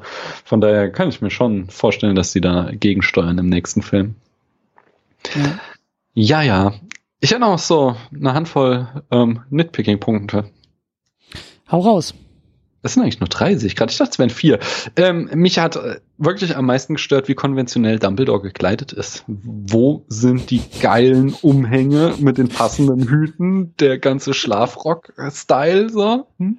Ich finde es sehr schön, dass nach dieser ganzen Auseinandersetzung, also mich hat am meisten gestört, ja. dass Dumbledores Kleidung. Äh ja, ich meine, er hat einen total schicken Dreireiher an, aber sorry, das ist doch nicht der Dumbledore, den ich kenne. Wobei, äh, habe ich dann gestern Abend auch nochmal geguckt, äh, ob Rowling irgendwas getwittert hat, aber sie ist noch ganz, äh, ich bitte spoilert nicht auf der Nummer, aber sie hatte einen äh, Tweet retweetet, wo irgendwie ähm, äh, jemand schrieb so, ich verstehe nicht, äh, wann Dumbledore die Entscheidung getroffen hat, dass schicke drei Reihe out sind und Nachtmäntel jetzt in sind. Und dann zitiert jemand an den, äh, den Tweet, was meinst du so, Pre-Tenure, Post-Tenure. weißt du, Tenure ja. die Festanstellung in ja. den USA an den Unis. ja, klar. Damals musste er sich noch bemühen, irgendwann. okay. Ähm, aber ja, es hat mir so ein bisschen so, könnte der Anzug nicht wenigstens ein bisschen bunter sein und ein bisschen glitzeriger. Bisschen schade. Ja, da musste ich ja noch auf die nächsten Teile freuen. Hm, okay, das wäre natürlich schön, wenn wir so eine langsame Metamorphose von Dumbledore zu dem verrückten Kauz hinkriegen würden. Äh, wobei das mit dem Handschuh und so und diese, diese, er hatte ja schon manchmal so ein paar ganz nette, kauzige Momente oder, oder zumindest äh, ja, ja, stimmt. Äh, so, so schöne Augenblicke, auch wie er da, also wo dann äh, am Anfang Newt zu ihm meint, äh, äh, konnten wir nicht einen unauffälligeren äh, Treffpunkt finden, wie sie da auf dem Dach stehen und ah, nee, genau, waren die unauffälligen Dächer schon alle besetzt, so mal ja, ja. und Newt. Und dann Dumbledore mit so einem lockeren Schwenk des Stabs einfach mal den Nebel in London aufsteigen lässt. Das war auch sehr, sehr schön. Ähm, mich stört der Titel des Films so ein bisschen. Mhm. Er heißt Fantastic Beasts Crin äh, The Crimes of Grindelwald. Aber darf ich dir da ganz kurz einen Tipp geben? Ähm, ja. Ähm, guck dir einfach mal, also du hast das jetzt so ausgesprochen, guck dir mal Bilder an von dem Titel. Denn Ja. auf Bildern heißt es Fantastic Beasts, Grindelwalds Verbrechen. Ja, ich weiß, aber jetzt mal, also es ist ja beides stört mich. So, also mal, okay, die Fantastic Beasts, so formell sind sie da, aber auch nicht so richtig. Also es sind mehr so, so, so eine Pflichtübung. Die einzig tragende Rolle, okay, Niffler darf am Ende nochmal Blutspur klauen, äh, wo auch der Niffler, der im ersten Film noch wahllos alles eingesackt hat, jetzt plötzlich erstaunlich zielstrebig geworden ist. Äh, äh, was ich noch schön fand, fand tatsächlich diesen Zowu oder Zowu, diesen, diesen chinesischen Katzendrachen da, Mhm, mhm. den man auch mit so einem Katzenspielzeug sehr schön einfangen konnte. Das war tatsächlich so das einzig nette äh, ähm, Biest. So. Aber au- auch Grindelwalds Verbrechen, so, ja, okay, wir sehen so ein paar Morde, so, aber das ist das, was Schwarzmagier tun, das kennen wir ja. Jetzt, so, aber es war jetzt nicht irgendwie, dass wir gesehen haben, was für ein übler Heini der ist, sondern wir haben eigentlich immer nur erzählt gekriegt, oh, harter Kerl und er baut jetzt was auf, so, aber im Grunde hätte es irgendwie ein paar ein bisschen fantastische Tierwesen, Grindelwald schmiedet einen Plan. So hätte der Film heißen müssen und nicht fantastische Tierwesen, Grindelwalds Verbrechen. Ich habe das Gefühl, dass sie, ähm, dass wir alle Testpublikum sind. Und dass da tatsächlich so die Anzugträger bei den Meetings einfach nicht sich einigen konnten, was jetzt nun der Titel der Reihe sein soll. Deswegen haben wir im ersten Teil Fanta Fantastic Beasts bekommen. Jetzt kriegen wir Fantastic Beasts Grindelwalds Verbrechen. So Grindelwalds Verbrechen könnte vielleicht auch der Titel für die gesamte Reihe sein. Ähm, mal gucken, was wir beim dritten Film bekommen. Ah, vielleicht, vielleicht äh, Fantastic Grindelwalds. Nee, nee, Fantastic Äh, Beasts und Grindelwalds Verbrechen und Dumbledore Returns oder sowas. Ja, ich äh, dachte ja Dumbledores Schlafmäntel. Das wäre dann ein schöner Titel. Ja, zum Beispiel, ja. Der ultimative Nitpick ist aber natürlich äh, der Name-Drop von äh, Minerva McGonagall. Also sie wird im Film tatsächlich nur McGonagall genannt. Ähm, in den IMDb-Credits tritt sie aber, und so wurde sie auch von, von, der, äh, von Warner äh, quasi angekündigt als Minerva McGonagall. Das Problem ist natürlich, dass wenn du einen Film machst für Fans, die Fans die Bücher heranziehen und anhand der Bücher dann natürlich gleich äh, herausfinden, wie alt ist denn eigentlich Minerva McGonagall und sich da schnell herausstellte, dass die gute Frau im Jahr 1935 geboren wurde. Und jetzt haben wir einen Film, der spielt 1920 und wir 27. sehen da eine 20-jährige, f- könnte man locker sagen, McGonagall. Das passt irgendwie vorne und hinten nicht zusammen. Also da, ich würde sagen, äh, da hat der Continu Continuity Manager gepennt. Oder es ist natürlich alles die Vorbereitung für Teil 4 und dann kriegen wir den Verweis und naja, McGonagalls Zeitumkehrer. das ist der Titel für den vierten, ja. Ja, ja, ja, ja. Ich, ich habe das, also ich, ich sag ja, ich bin da ja nicht so tief drin, aber das, den, die Beschwerde habe ich auch schon gehört. Ja. Leuten, ja. Das ist wiederum, also ich fand lächerlich, also das sind so diese ganzen, wie auch, ich meine, auch, dass da wir diese Szene wirklich eins zu eins im Aufbau die Szene äh, aus dem aus dem dritten Film haben mit dem Irrwicht, dass wir so, oh, Dumbledore steht da genauso wie wie ähm, äh, wie heißt er hier? Der Termino wird mich wieder ausschimpfen, dass mir der Name nicht einfällt. Äh, äh, unser allerliebster Werwolf. Du schweigst. Sir nee, nee, Sirius war nicht der Werwolf. Nein, Sirius war der Hund. Nein, äh, da, äh, oh Gott, alle, ich muss das jetzt googeln. Überbrück mal die Stille bitte, während das Internet sich gerade tierisch aufregt. Äh, ähm, ich trinke einen Schluck Wasser. Was hältst du davon? Ich weiß nicht mal, wonach ich googeln soll. Werwolf-Lehrer. Harry Potter Lupin? Werwolf. Ja.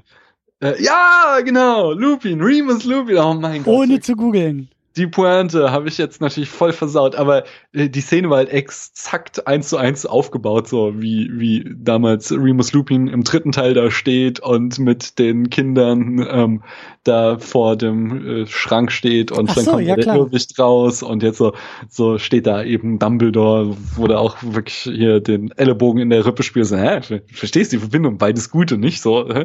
sind, sind, sind zwei von einem Schlag, äh, kennst du noch aus der Vergangenheit und äh, das, das, das fand ich dann auch wieder so ein bisschen lächerlich. Ähm, äh, ja, äh, das stört mich nicht massiv, wie auch Kritik habe ich irgendwo gelesen, dass ja nirgendwo jemals erwähnt wurde, dass Dumbledore ähm, hier Verteidigung gegen, gegen die dunklen Künste unterrichtet hat. Es wurde doch immer erzählt, er hat Verwandlung unterrichtet, meine ich.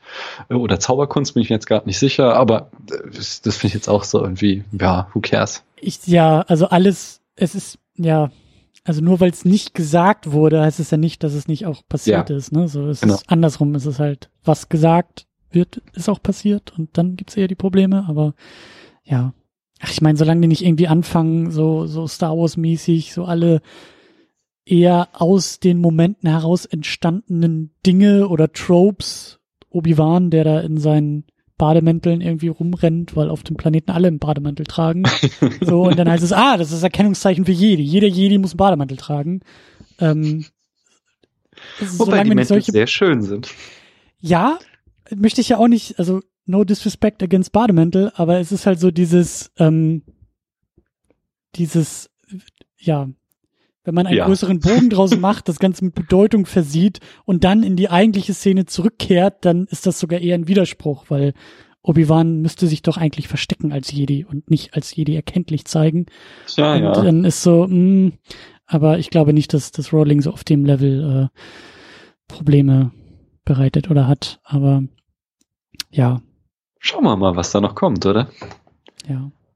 Ja, aber das ist eigentlich auch das Stichwort, weil ich wollte zum Ende hin noch mal ein bisschen über ähm, die Frage sprechen, was jetzt eigentlich diese Fantastic Beasts Reihe, wenn man das so sagen kann, was was was das eigentlich ist. Wir Mhm. haben jetzt zwei Filme. Wir sind jetzt nicht nur mit einem Film dabei, wir haben zwei Filme, drei sollen noch kommen.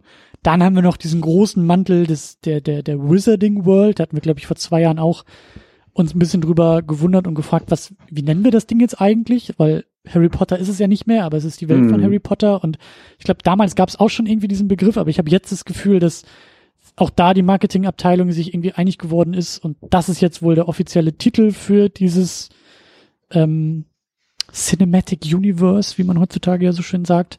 Mhm. Ähm, ja, was, was, was, was, was ist das eigentlich? Was ist diese Wizarding World und was ist die Fantastic Beasts Reihe und wie ordnet sich das vielleicht in diese Wizarding World ein, auch im Bezug und vielleicht auch in Abgrenzung zu Harry Potter?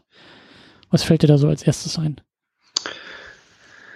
Hm, Was mir als erstes einfällt, ist tatsächlich, äh, dass ja den Anspruch hatte, die Welt größer zu machen, wo du heute Abend natürlich immer wieder sehr berechtigte Kritik geäußert hast, dass das nur bedingt aufgeht. Was auch so ein bisschen, es wurde ja angekündigt, auch beim ersten Film, alle fünf Filme sollen in anderen großen Städten spielen. Ähm, was hier schon so, es gab so ein paar schöne Paris-Momente, aber ich hatte das Gefühl, dass viel weniger mit dem Setting Paris gearbeitet wurde, ähm, als, als im, im ersten Film mit dem Setting New York. Ähm, ich fand wunderschön den Aufzug ins Ministerium, der ja so ein äh, äh, Jugendstilaufzug war, der sich erst so um dich herum Mhm. äh, hochschlängelt. Das war ein echt schönes Bild. Insgesamt viel zu wenig schöne, kleine magische Bilder und viel zu viele hektische Action-Szenen. Bitte erklär doch mal jemand, David Yates, dass er das nicht kann und dass er das lassen soll und uns lieber noch eine halbe Stunde zeigt, wie der Niffler Goldspuren hinterherläuft. Das kann ich mehr sehen, ruhig. Ähm, aber ich, ähm, irgendjemand von uns sagte auch beim letzten Mal, dass, ähm, dass, dass wir wissen, wohin die Reise geht, wenn wir jetzt mal davon ausgehen, dass wir am Ende äh, auf dem Duell zwischen Dumbledore und, ähm, äh, und Grindelwald landen. Und dass die große Chance jetzt eigentlich besteht, den Weg dahin ähm, zu füllen, so. Dass man da jetzt eben den Fokus auf den Weg legt und nicht. Genau, auf, und dass man da interessant, also dass man eben nicht gerade dahin geht, sondern dass man da interessante äh, Schlängel einbaut und da vielleicht ähm, äh, eben nicht, äh, ja, jetzt wir weitermachen und irgendwie Fanservice-Punkte abhaken, sondern vielleicht dann doch am Ende nochmal zu einer schönen Geschichte zurückfinden, die den einen oder anderen unerwarteten Haken schlägt, ähm, der ein bisschen cleverer daherkommt als in diesem Film. Da, das wünsche ich mir jetzt. Ich weiß nicht, ob das ist, was wir erwarten können von dieser Wizarding World, aber das wäre zumindest mein Wunsch und meine Hoffnung, dass das äh, passieren wird.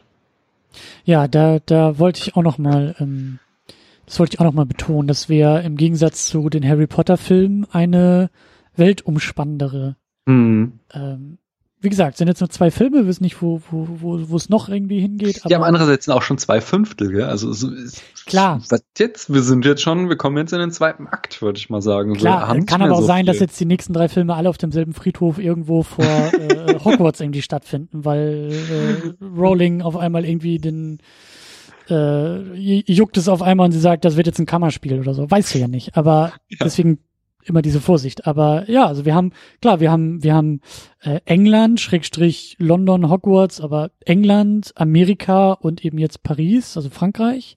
Das mhm. ist schon mal viel, viel größer als eben äh, das, was wir bei Harry Potter gesehen haben.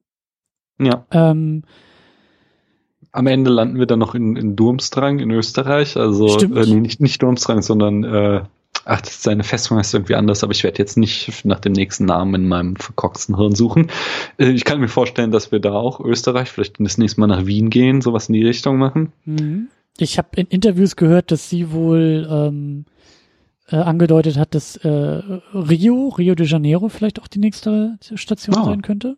Okay. Ich habe mich auch schon gefragt, ob wir irgendwann in Berlin landen. Ob es tatsächlich. Ja, Berlin so der 20er ist ja jetzt nicht das schlechteste Pflaster, war ich dachte ja auch, ich bin ja naiv. Ich dachte auch, naja, in Berlin kannst du auch relativ gut und leicht produzieren. Aber dann habe ich auch in Interviews gehört, dass äh, Paris halt auch äh, da in London äh, gemacht wurde. Ne? Also die sind nicht einmal on Location gewesen, weil klar macht ja auch Sinn, weil auch Harry Potter-Fans da viel zu ähm, neugierig sind und sofort äh, mm. Set-Fotos und ich meine, das ist halt bei Superheldenfilmen, also ich kann ja schon sagen, was in dem nächsten Avengers passiert, weil ich Fotos gesehen habe von den Dreharbeiten. Also, ne, so das wollen sie halt verhindern, deswegen wird das alles irgendwie nur auf Sets gemacht oder oder an Sets irgendwie gedreht. Ähm, deswegen brauchst du gar nicht irgendwie dahin, wo du spielst, aber wer weiß, vielleicht ist, ist, ähm, ist Berlin irgendwie auch noch so ein Thema. Ähm, aber das ist, das ist schon mal, das gefällt mir eigentlich auch ganz gut. Ich bin da auch bei dir. Paris hätte man irgendwie noch mehr einbauen können, auch als Ort. Ich hatte das Gefühl, mhm. dass es jetzt eher so im Dialog, also wir wissen, dass wir in Paris sind, weil das Figuren gesagt haben, dass wir in Paris sind. Aber es hätte auch überall auf der Welt sonst irgendwie sein können. Es, war jetzt es gab so ein paar Deko-Elemente, sag ich mal. Also ich meine, äh, die, diese, diese, diese Figur, wo man in die quasi neue Winkelgasse, die Pariser Version der Winkelgasse kommt, ja. das sah ja schon irgendwie so aus, als wäre das irgendwie die Treppen hoch zu Montmartre oder, oder der Friedhof, ich weiß nicht, wie heißt der, Père Lachaise oder so, ist ja dieser berühmte Pariser Friedhof, wo die ganzen Stars liegen. Ähm, schon, äh, aber es war halt, weißt du, im ersten Teil war ja auch ja. dieser Gegensatz noch viel mehr das Thema, ne? Wir wissen, wie es irgendwie in, in England ist und dann stolpert eben Newt da ja auch nach New York und merkt, oh, hier ist ja alles anders und hier reden die schon mal so komisch mhm. und hier mhm. sind es diese No-Matches, von denen alle reden und äh, da hat man auch gemerkt, dass das fühlte sich irgendwie auch anders an. Weil wir da wurde auch was mit halt narrativ mitgemacht. Weißt genau. du, da waren wir zum Beispiel mal in dieser, in dieser Kobold-Bar, was ja dann auch irgendwie einfach mit diesem Prohibitionsthema ja, genau. gespielt hat und so, wo halt einfach das, das Setting New York genutzt wurde. Und hier war es halt tatsächlich meistens Kulisse einfach. Ganz ehrlich, ich, also, das ist vielleicht auch alles ein bisschen überholt und das kann auch sehr schnell sehr doof werden, aber mich hat's auch gewundert, dass wir nicht einmal irgendwie den Eiffelturm so als Setpiece oder so hatten.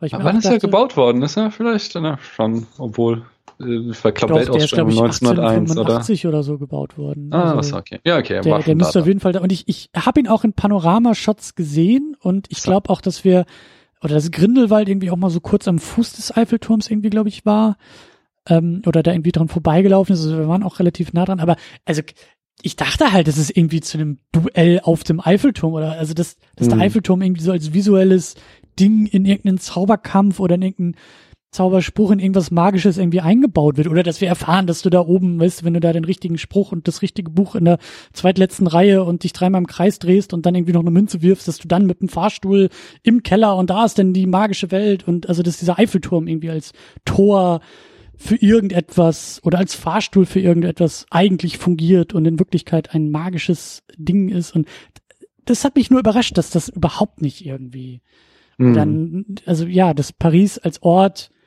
austauschbar blieb. Ja. Ähm, aber okay. Ähm, was haben wir noch? Ich, ich finde, ich würde so weit gehen und sagen, diese Fantastic Beasts Reihe entwickelt sich zu einem Ensemble-Cast. Also klar, mhm. Newt ist vielleicht noch, aber er ist unser, unser Protagonist soweit, aber bei weitem nicht so in der Narration auch mit dem Scheinwerfer ausgestattet, wie es Harry in seiner Geschichte war. Harry war der Auserwählte und alles schaute auf ihn. Newt ist ein anderer Held, der auch viel stärker, also bei dem die Umgebung, die umgebenden Charaktere viel, viel stärker sind, mhm. als eben die umgebenden äh, Figuren bei, bei Harry Potter. Ja, definitiv. Definitiv. Was aber auch wieder halt, äh, hast ja eben schon schön gesagt, quasi auch im Charakter begründet liegt. Ähm, mhm. Mm, wobei ich glaube, dass uns Newt immer durch die ganze Reihe jetzt als wichtiger Charakter ähm, begleiten wird. Ich fand, da wurde schon wieder eben eine ganz ähnliche Mentor-Schüler-Relation zwischen ihm und Dumbledore aufgemacht. Die haben eine andere Beziehung. Ja. Ähm, aber es ist trotzdem wieder dieses Ding, Dumbledore steht im Hintergrund und zieht die Fäden und Newt ist eben eine Figur auf seinem Schachfeld, die er herumrücken und entsprechend einsetzen kann. Aber schon auch anders, also ähm mhm. Klar anders, schon, also, schon allein, ja. Jetzt sag. Äh, ja, also äh, Dumbledore hat Newt da, wo er ihn haben will, und Harry wird ja erst noch dahin gebracht, wo er nochmal sein soll. Also das fand ich auch so toll, dass der Dumbledore zu Newt sagt, du, Newt, du bist halt deshalb so meine Nummer eins und so super, weil du bist halt einfach du. Du willst eben keine Macht der Macht wegen, sondern du willst das Richtige tun und äh, bist deshalb so mein mhm. Held. Und ähm, Dumbledore hatte ja auch eine andere Agenda. Es ging ja hier ihm erstmal darum, dass Newt Credence rettet, weil der Junge von Seiten bedroht wird. Sie. Ja, ja, aber, ähm, es, aber es ist halt, äh, weißt, er muss nicht erst dieses elaborierte... Harry war halt immer das Opferlamm, das darfst du nicht genau. vergessen. So. Da, da gab es ja den großen elaborierten Plan, genau, von dem genau, Dumbledore genau. wusste, am Ende muss der Junge sterben. So. Und von daher haben die ja schon eine ganz andere Beziehung einfach. Dumbledore ist aber auch noch ein wichtiger Punkt, weil Dumbledore ja. entwickelt sich jetzt ja schon sehr stark zum, zum Bindeglied zwischen diesen beiden Reihen und zum, ja. vielleicht auch dann zum zentralen Punkt der Wizarding World, wie wir sie im Kino sehen. Weil, mhm. ja gut, im, im, im ersten Teil tauchte er gar nicht auf, oder? Nee, nee, ich glaube, wir haben ihn nicht einmal gesehen. Also, aber wir gehen davon aus, dass er auch in den nächsten Teilen viel Screentime haben wird, vielleicht auch mehr und mehr die Reihe auch zu seiner Reihe wird. Ich glaube nicht, dass er ein Protagonist. Also ich glaube, er wird tatsächlich so eine Figur im Hintergrund äh, sein. Ich glaube, dass es dann am Ende so einen Moment wie in Harry Potter 5 geben wird, wo dann Dumbledore sagt so, ähm, hey Gellert, hier bin ich und jetzt wird Tacheles gemacht und dann packt er endlich aus, was er wirklich kann. Aber so ja, wer weiß, was Rowling sich noch ausdenkt, aber bislang so immer wie der ganze Charakter äh, Dumbledore angelegt war, war er nie der Typ, der selbst auf Abenteuer geht, sondern er ist der, der, ja, der in seinem Turmzimmer sitzt und die Pläne schmiedet und die Figuren rumschickt und am Ende dann äh, ja, den Plot erklärt, aber nicht derjenige, der wirklich Abenteuer erlebt. So, und so wurde er halt eben auch wieder in diesem Film etabliert eigentlich. Und ich glaube, Stimmt. der Nummer bleibt sie treu einfach, dass er ähm, am Ende, wenn da irgendwie wirklich äh, das äh, die Nifflerkacke am Dampfen ist, dann kommt er und wird Gold? den Zauberstab wahrscheinlich nicht. Dann, dann wird er den Zauberstab schwingen und sich ein episches Duell mit Grindelwald liefern. Davon gehe ich aus, aber ich glaube nicht, dass er wirklich äh, bis zum letzten Film oder vor dem letzten Film eine größere Protagonistenrolle einnehmen wird. Ähm, ich, ich befürchte das, aber was mir jetzt ähm, erst aufgefallen ist, als du das auch so ausformuliert hast. Wir haben ja im Gegensatz zu der Harry Potter Geschichte haben wir jetzt auf beiden Seiten zwei Helden und zwei Bösewichte, wenn man so will. Mhm. Einmal den, den, den offensichtlichen Protagonisten und den offensichtlichen Antagonisten, nämlich Newt und Credence. Mhm. Und dahinter die, die Strippenzieher, die, die eigentlichen Mentoren, die, die Schachspieler, nämlich Dumbledore und Grindelwald. Und da bin ich mal gespannt, ob sich das auch so durch die Reihe weiterziehen wird, dass beide immer mehr die Strippenzieher sind, die ihre Schützlinge da so nach vorne schieben und so ein bisschen Stellvertreterkriegmäßig die beiden so aufeinander loslassen, hintereinander herjagen lassen, oder ob die vielleicht auch relativ bald beide Figuren zur Seite schieben werden und sagen so, jetzt geht's mal hier richtig zur Sache und jetzt kommt der Papa mal und sagt euch mal, wie es richtig geht. Also ich weiß halt nicht, äh, also es ist naheliegend, dass, dass ähm, der große Showdown dieser beiden großen Figuren erst im letzten Film passiert, aber äh, denkbar ist vieles. Ich kann ja, mir vorstellen, okay. dass das schon irgendwie im vierten Film passiert und der fünfte ist dann auf einmal ähm, noch danach angesiedelt. Also es hat ja, glaube ich, auch niemand irgendwie behauptet, dass wir 45 enden müssen mit dem letzten Film, mit der letzten Szene und dass wir dann erst das große Duell bekommen. Mhm. Ähm, also vieles, vieles ist möglich, weil ich hätte jetzt aus dem ersten Film heraus nicht gedacht, dass der zweite Film schon so viel Wert auf Dumbledore legen wird. Also ich finde schon, dass sich hier mit dem zweiten Film für mich auch ein bisschen überraschend etwas verschiebt. Ja, ja. Ähm, nee, also ich habe ja gestern Abend die Folge nochmal angehört und das waren schon meine Vorhersagen. Von daher, da bin ich. Das hast du schon Meine Prognose ist, also mein, meine Prognose war eben auch schon da, es läuft auf das Duell hinaus und von daher ähm, sehe ich, dass wir uns genau auf diesen, äh, auf diesen Weg begeben, den ich da im ersten Teil schon prognostiziert habe, ja. Ähm, ja, du hast erwähnt, in beiden Reihen geht es um Liebe. Ähm, mhm. Und es geht auch in beiden Reihen um, um ja das Gegenteil von Liebe. Ähm, Hass. Ja. Macht. Ja. Also, Selbstsucht. Der Cocktail aus all diesen Begriffen. Das ist nicht mhm. nur ein Begriff, das sind so viele Sachen, die halt eben Voldemort und Grindelwald für sich auch in Nuancen auch ein bisschen anders irgendwie ausmachen. Mhm. Aber schon so als, als klassischen Gegensatz irgendwie als, ähm, ja als Negation der Liebe irgendwie ähm, äh, so stattfinden. Aber da frage ich mich auch, wie, wo muss sich denn Newt noch hinentwickeln, wenn es darum geht, dass Liebe die Antwort ist? Welche Liebe fehlt ihm denn noch? Oder ja, zu den Menschen im Augenblick ist er ja eher socially awkward, sondern blüht ja in Beziehungen mit Tieren auf. Und es, ich denke, wir werden eine äh, er wird sich irgendwie jetzt mehr und mehr in eine Beziehung mit Tina begeben und das wird was mit ihm machen. Und äh, ich glaube, das hast du eben ganz schön auch gesagt, er ist eben die Schachfigur von Dumbledore und Credence ist die Schachfigur von, ähm, von Grindelwald. Und da werden wir in irgendeiner Form eine Geschichte erzählt bekommen, wie sich Newt zu Credence verhält, denn ich kann mir gut vorstellen, dass Credence jetzt ja. sich sehr schnell in eine sehr rücksichtslose Richtung bewegen wird und dann muss halt Newt sich in irgendeiner Form dazu verhalten. Und wird er dann selbst anfangen, gegen Credence zu kämpfen oder wird er weiter versuchen, ihn irgendwie empathisch zu umgarnen? Und äh, ich denke, da, da wird die Geschichte sein, die wir in den nächsten Filmen erzählt bekommen.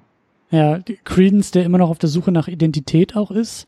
Mhm. Ähm, den ich übrigens auch sehr, sehr spannend finde, zumindest in, im, im Potenzial, ähnlich wie ähm, Kylo Ren.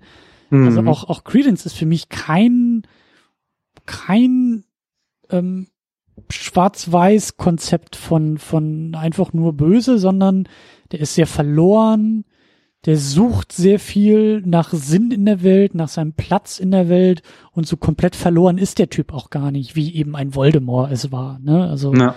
Ähm, da ist auch noch eine Menge zu holen. Das, das kann ich mir gut vorstellen. Auch das Newt. Wobei ich, ich hoffe nicht, dass Newt in irgendeiner Form in Anführungszeichen geheilt wird.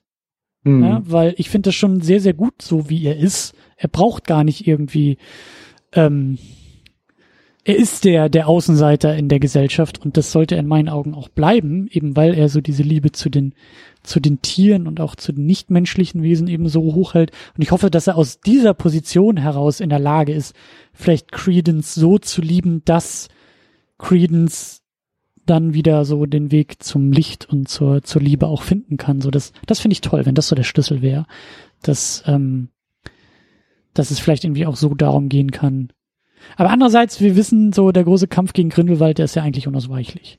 So, da, also der, der, der Showdown muss ja eigentlich stattfinden zwischen ähm, Dumbledore und Grindelwald. Mhm. Hm. Ja, aber das schließt sich ja nicht aus. Wir haben quasi ein kleines Finale zwischen ja. Newt und Credence, wie auch immer das aussehen wird. Ich glaube nicht, dass es auf einen Kampf hinausläuft, sondern ich, ich äh, spekuliere einfach mal drauf los, dass, dass Newt in irgendeiner anderen Art und Weise es schafft, äh, dann wieder irgendwie Zugang zu Credence zu gewinnen. Hm. Ähm, diese ganze Wizarding World Geschichte ähm, wollte ich auch noch mal kurz erwähnen, weil wie gesagt, ich habe das Gefühl, dass diese Welt auf einmal hier in dem zweiten Film sehr eng wird, sehr mhm. nah zusammengezogen wird, anstatt sich weiter zu öffnen und zu entfalten. Das hat mir nicht so gut gefallen. Und deshalb frage ich auch noch eine ganz wichtige Frage, äh, äh um, um auch äh, Wetten möglich zu machen und anzunehmen. Ähm, wo zieht sie die Linie? Oder das Studio oder wer auch immer dafür verantwortlich ist. Was glaubst du, was glaubst du, was glaubst du, wo, was ist, was ist der Reihe heilig? Was wir nicht sehen werden? oh, also wir haben in den Star Wars Prequels niemals einen äh, zehnjährigen Han Solo gesehen, der irgendwie Babysitter für Luke Skywalker war oder sowas. Also ne, Han Solo ist da nie aufgetaucht. Also der mhm. war heilig. Ähm, sehen wir eines Tages in einem der Filme äh, Potter, Potters Senior, die äh, mitkämpfen, die zur Schule gehen in Hogwarts, so, oh, äh, Mr. Potter, Sie haben Ihr Klassen, Ihr Buch noch vergessen. Oh, vielen Dank, äh, Mr. Dumbledore. Ich gehe jetzt wieder äh, studieren. Tschüss. So, mhm. Werden wir so einen Moment irgendwie haben oder glaubst du, das ist selbst selbst dafür zu blöd. Ich glaube, ähm, äh, ich glaube, ich glaube, heilig ist ihr, dass sie ähm, die Harry Potter Geschichte im Kern nicht mehr anrühren wird. Dass sie nicht irgendwie jetzt denken so, und hier der nächste Twist, Credence ist eigentlich Voldemort oder Credence ist eigentlich der Großvater von Harry und äh, äh, sowas. Ich glaube, sowas wird nicht mehr passieren. So, wir werden weiter so Fanservice bekommen, wir werden weiter irgendwelche Namen gedroppt bekommen, die wird wir aus Name Harry Potter, Potter. Wird der Name Potter im Laufe dieser Filme einmal fallen? Ich weiß es nicht. Das, das, das, ist mir auch egal. Wenn du weißt, du kannst ruhig so ein, so ein Hobbit-Ding machen, dass dann halt mal Frodo durchs Bild läuft. Das stört mich nicht aktiv, muss ich ganz ehrlich sagen. Das, mhm. da, da bin ich nicht dogmatisch genug, als dass ich sagen würde, das würde, dann würde ich mit ihr brechen. So. Ist mir ehrlich gesagt egal. Okay. Schade, ich dachte, wir können ja irgendwie äh, Wetten ausklabüstern und in drei Jahren. Wir können wetten, wir können, klar, lass uns wetten, komm, komm. Wir wetten um ein Butterbier. Ja. Ich habe das Rezept, das habe ich auch mal vorgelesen. Das müssen wir dann machen und trinken. Ich habe das. Wir wetten um ein Butterbier. Sagst du, Potter fällt irgendwann oder sagst du, er kommt nicht vor? Das ist gar nicht so leicht. Das ist gar nicht so leicht.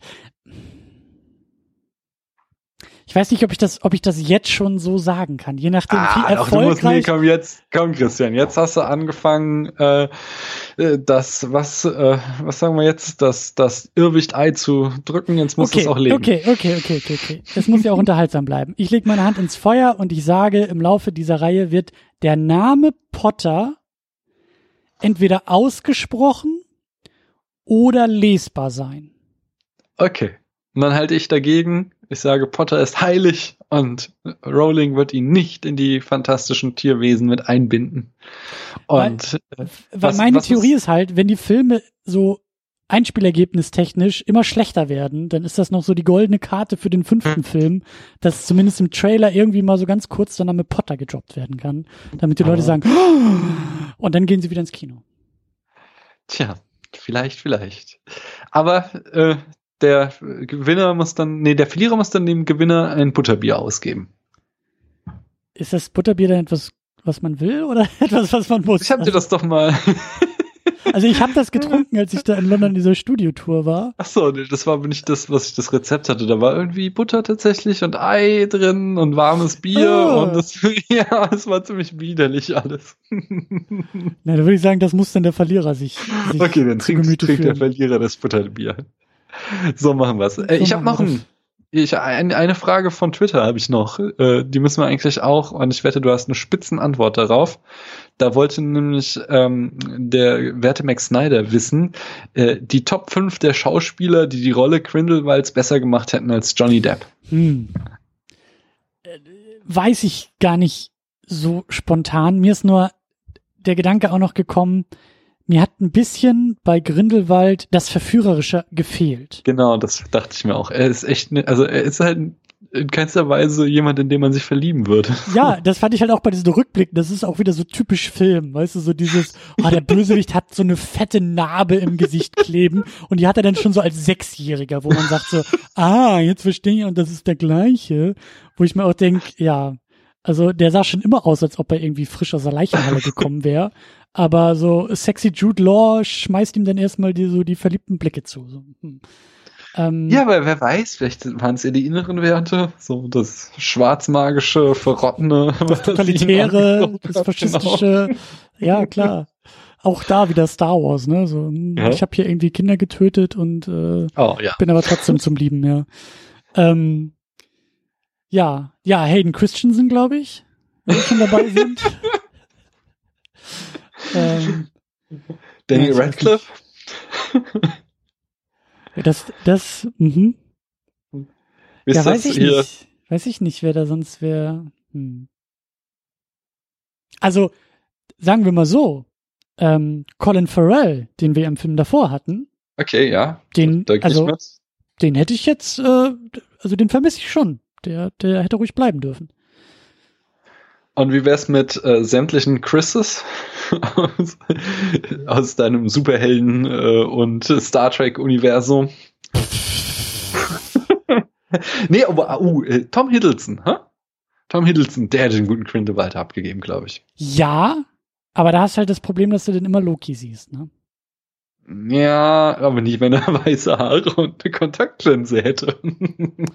Ja, ich habe schon echt und er grad, weil, hätte, er hätte auch besser ausgesehen als Johnny Depp damit. hätte Bei, bei den weißen Haaren habe ich mich auch so ein bisschen gefragt, soll das so die Tolle von Trump sein? Aber vor zwei Jahren war Trump noch nicht das große Ding, oder? wann, wann trat er auf? Ja, wer weiß, wer weiß. Aber ähm, ähm, jetzt, wo du es so sagst, so bei den Chrises, also Chris Pine könnte das vielleicht schon auch machen.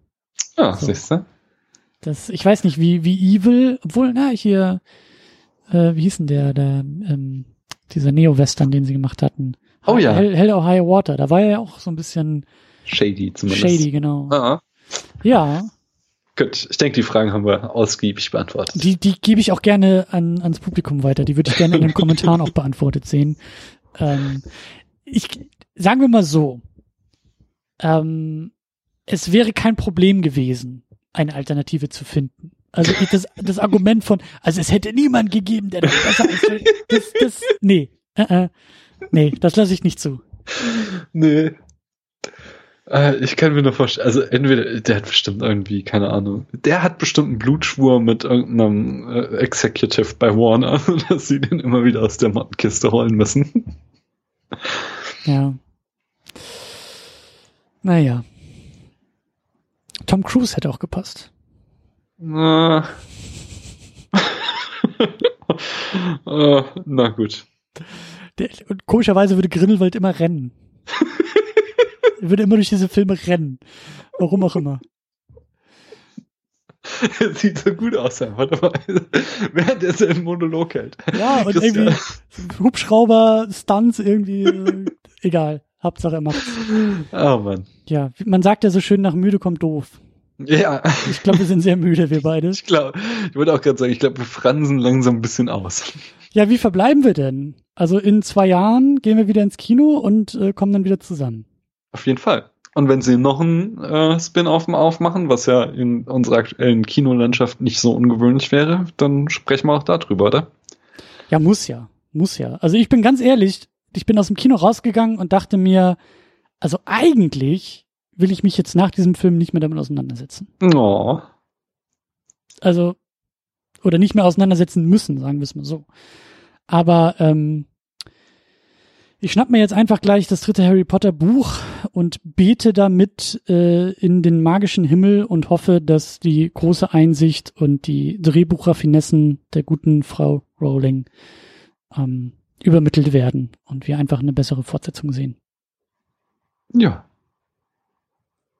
Gut, dann tun wir das hoffentlich alle und äh, werden hoffentlich gehört. In der Zwischenzeit ähm, machen wir bei uns in den Kommentaren einfach weiter unter secondunit-podcast.de. Da bin ich sehr gespannt. Ähm, also meiste Resonanz habe ich ja irgendwie zwischen den Zeilen auf Letterboxd und auf Twitter irgendwie auch schon mitbekommen. Ich glaube, wir sind da nicht die einzigen, die eher enttäuscht von diesem Film sind. Auf der IMDB hat er immer noch eine 7, irgendwas. Ja, der kann auch ähm, bei Yelp äh, eine 3,5 von 4 haben. So, das ist äh, relativ irrelevant. Ähm, Ah, ich ich glaube, die ganzen Hardcore-Potter-Fans, so, die wissen auch, wie man ähm, mit solchen Mechanismen umgeht. Aber ähm, ich bin gespannt, das durchaus auch weiter zu verfolgen, jetzt noch weiter zu beobachten, so auch die Resonanzen an der Kinokasse, auch wie wir in den nächsten Jahren weiter darüber darüber reden werden, ob ob ob da jetzt auch eine eine erkennbare ähm, Enttäuschung oder Ernüchterung vielleicht auch irgendwie einsetzt. Ich meine, das ist ein Franchise, das halt weiter läuft. Ähm, das lässt sich auch so schnell nicht aufhalten, aber ob es da vielleicht auch eine Kurskorrektur irgendwo noch zwischendurch zu erkennen äh, geben wird, ähm, es, es bleibt auf jeden Fall spannend und ich bin, also mich würde einfach so grundsätzlich interessieren, wie, wie, wie da draußen so die, die ähm, grundsätzliche Resonanz zu dem Film irgendwie ist. Ich glaube nicht, dass wir alleine dastehen, aber mich würde echt interessieren, was an, auch andere dazu sagen und denken. Und ähm, klar, wir nehmen die äh, Casting-Alternativen zu Johnny Depp auch sehr gerne in den Kommentaren entgegen. äh, da kann man also wunderbar weitermachen. Ähm, ja, wenn ihr an dieser Stelle seid, seid ihr durch mit dem Podcast. Das heißt, ihr habt wieder Platz in eurem Podcatcher für andere Podcasts. Und ich finde, da passt der Spätfilm sehr, sehr gut rein. Und da empfehle ich gleich an erster Stelle die äh, Podcasts mit deiner Tochter zu Star Wars. danke, Wer das danke. noch nicht gehört hat, äh, unbedingt nachholen. Und dann kann man Geht's sich jetzt bald auch hoffentlich weiter mit Episode 3. Geguckt haben wir ihn schon, müssen die Folge aufnehmen. Sehr gut. Sehr gut. Ähm, macht ihr denn auch mit den, mit den neueren weiter? Das oder? ist der Plan, ja, auf jeden Fall. Okay. Okay. Ja, gut, ja, und wer weiß, in äh, 20 Jahren, wenn wir dann irgendwie beim 25. Wizarding World Film angekommen sind, dann können wir auch mit deinen Enkelkindern vielleicht mal podcasten. Das ist doch auch nicht verkehrt. Ähm, der Stoff geht also nicht aus. Äh, Daniel, ich sag vielen Dank an dieser Stelle, dass du auch Nerven zeigst und äh, mit mir weiterhin durch diese Filme gehst. Vielen Dank.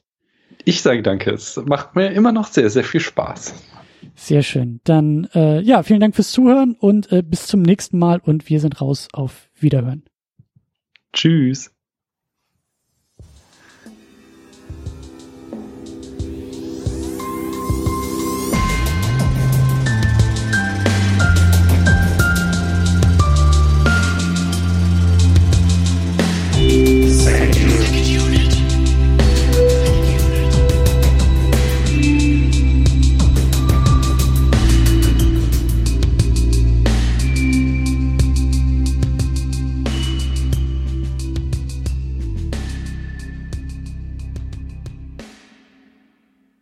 Die Second Unit ist das Ergebnis harter Arbeit.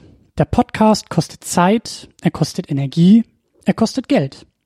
Deshalb könnt ihr unsere Arbeit auf Patreon und auf Steady unterstützen. Viele, viele wunderbare Menschen machen das bereits. Jonas Mapace, Rochus Wolf, Alex, James Vermont, Cedric Schmidt, Michi W., Jan Reppin, Fabian Yu und Matthias Denecke. Darüber hinaus könnt ihr auch das Second Unit Premium Paket abonnieren. Das kostet 5 Dollar bei Patreon oder 5 Euro bei Steady. Second Unit Premium gibt euch einen Blick hinter die Kulissen. In der State of the Unit erzähle ich euch einmal im Monat, was hinter den Kulissen geplant wird, was gerade so abgeht und was in den nächsten Wochen ansteht. Das gibt's einmal als Video, das gibt's auch als Audio. Darüber hinaus erhaltet ihr im Premium-Paket Zugang zu den Livestreams.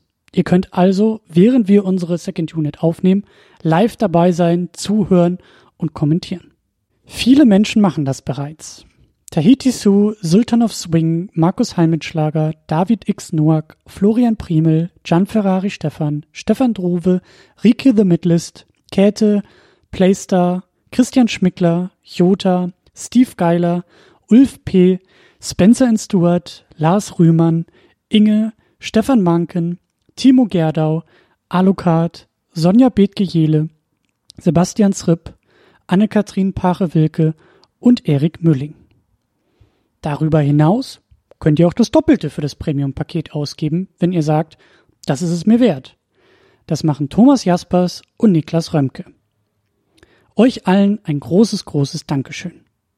Wenn du die Second Unit auch unterstützen möchtest, dann kannst du das unter patreon.com slash secondunit oder steadyhq.com slash secondunit tun. Vielen Dank.